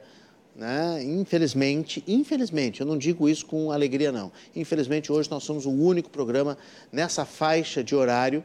Né? Já tiveram no passado muitos programas nesse estilo, com debate aqui na RDC TV, que é 100% de jornalismo né? 100% de jornalismo local, 100% de jornalismo voltado para as coisas do Rio Grande do Sul. E todos os dias essa audiência maravilhosa, agradecendo mais uma vez a todos que nos mandaram mensagens, aqueles que eu não pude ler, porque muita gente continua mandando. Muito obrigado pela sua audiência e pelo seu prestígio. Cruzando as Conversas tem um oferecimento da Associação dos Oficiais da Brigada Militar e do Corpo de Bombeiros Militar Azof-BM, defendendo quem protege você. E Banrisul, tudo está em transformação. Banrisul, nossa conexão transforma. Hoje, mais um depoimento que vem lá da Câmara de Vereadores. É o colega aqui do Cassia Carpes, é que nos traz um recado parabenizando aí o nosso Cruzando as Conversas. Esse meu primeiro ano aqui no programa é o vereador Ayrton Ferronato que traz o seu recado. Na tela.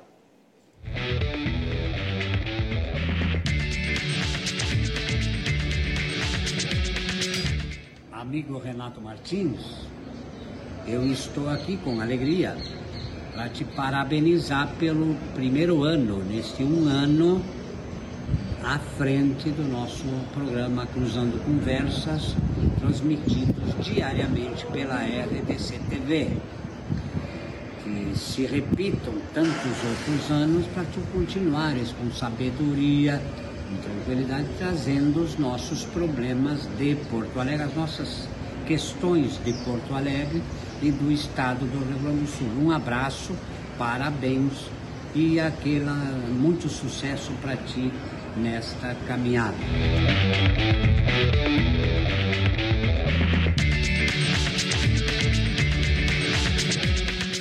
Obrigado, vereador Ayrton Ferronato, mais um que comemora conosco este primeiro ano aqui no Cruzando as Conversas. Olha a notícia boa do dia, olha o que a Nova Zelândia fez. Os fumantes agora não vão gostar, infelizmente, dessa notícia boa, mas a Nova Zelândia aprovou a proibição do cigarro para as futuras gerações. O que, que significa isso? Segundo a legislação, qualquer pessoa nascida depois de 2008 não pode comprar cigarros nem produtos derivados do tabaco no país. Aí vem dizer lá, aí vão, vão dizer, ah, mas é isso é falta de liberdade, isso é censura, eu não posso fazer o que eu quero. Quando faz mal à saúde, definitivamente, comprovadamente, cientificamente comprovado que faz mal à saúde, não pode usar mesmo. Não pode comprar, não pode deixar. Parabéns à Nova Zelândia. Legislação aprovada pelo parlamento na terça-feira ontem significa que qualquer pessoa nascida depois desse ano de 2008 não pode ter acesso ao tabaco. Na prática, o número de pessoas capazes de comprar tabaco na Nova Zelândia vai diminuir a cada ano. Em 2050, pessoas de 40 anos serão jovens demais para comprar cigarros. É isso aí. Quer fumar? Espera os 90 anos. Aí pode fumar aí mais uns 2, 3, 4, 5 anos. Aí sim você não vai estar fazendo mal para você e nem para sua vida. Quero ver o Brasil ser corajoso de aprovar uma lei dessas. Eu queria ver. Uh, vamos seguir com os aniversariantes aqui. Faz tempo que eu não registro os aniversariantes, os debates têm se, uh, se, se, se, alongado aqui, né? A gente não consegue mandar abraço para os nossos amigos do Cruzando. Hoje, o jornalista Sérgio Lima, o cantor, ex-secretário de Cultura, Vitor Hugo, está aqui para tá, tá vir aqui no programa a horas que eu quero trazê-lo. Vamos combinar de trazer Vitor Hugo aqui no programa o Marcelo Carbonel, o, a Cláudia Zago, a Cristina Carnielli, o Eusébio Eucântara Souza, Joner Dornelles, o professor Luiz Lucini, Michael Ganzer, o Airan Albino e também a Ana Cristina Rosa. Prometi a Ana Cristina Rosa te mandar um grande abraço para ela aqui. Ela que é uma jornalista, colega nossa, hoje está em Brasília fazendo muito sucesso à frente da, da, da, do Conselho Nacional de Justiça, né? E já fez um programa especial aqui conosco, uma confraria especial de mulheres. Falamos muito da negritude, falamos dos direitos das mulheres, dos direitos civis, direitos dos negros. A Ana Cristina é colunista da Folha de São Paulo e é uma lutadora, uma batalhadora pelo direito dos negros. Parabéns, Ana Cristina Rosa. Ontem o Silvio Barbizan, a Cláudia Gasparim, o Ivan Novelo, lá do nosso Banrisul. Um grande abraço ao Ivan Novelo. Saúde e felicidades para ele.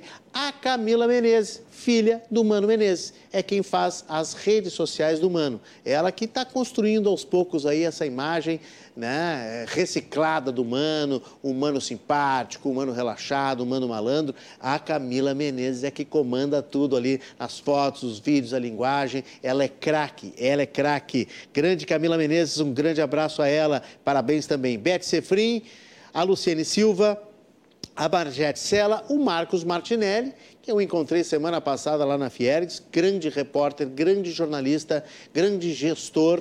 Hoje está trabalhando pelo mundo aí, faz campanhas eleitorais e, e, vence todas, impressionante. Todos os candidatos que ele coordena a campanha acabam ganhando pelo Brasil, pelo mundo todo. É África, é Portugal e Brasil também, muitos estados aqui. O Martinelli já trabalhou como consultor político, continua aí fazendo muito sucesso. Um abraço ao Martinelli. A Ana Lúcia Brum Silveira, o Alexandre Bender.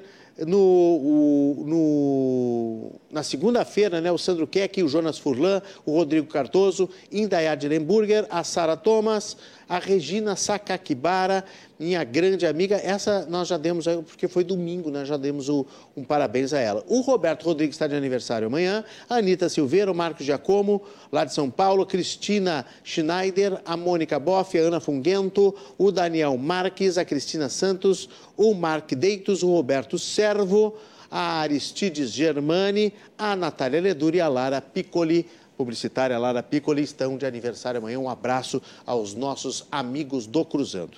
Aliás, amanhã, mais um debate. Vamos falar da PEC da transição, vamos falar como estão as coisas em Brasília, afinal, quando é que nós vamos votar isso, como é que inicia o governo Lula. Teremos dois deputados federais aqui na bancada discutindo as coisas do Brasil, discutindo os projetos que virão em 2023. Bibo Nunes e Pompeu de Matos são os nossos convidados amanhã aqui na bancada do Cruzando as Conversas.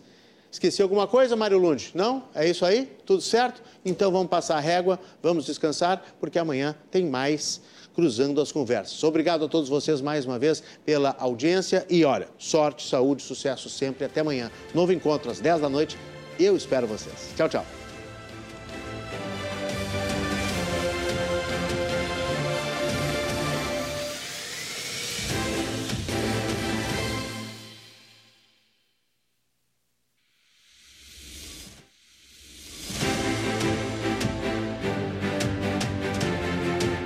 Cruzando as Conversas. Oferecimento: Associação dos Oficiais da Brigada Militar e do Corpo de Bombeiros Militar defendendo quem protege você. E tudo está em transformação. Banrisul, nossa conexão transforma.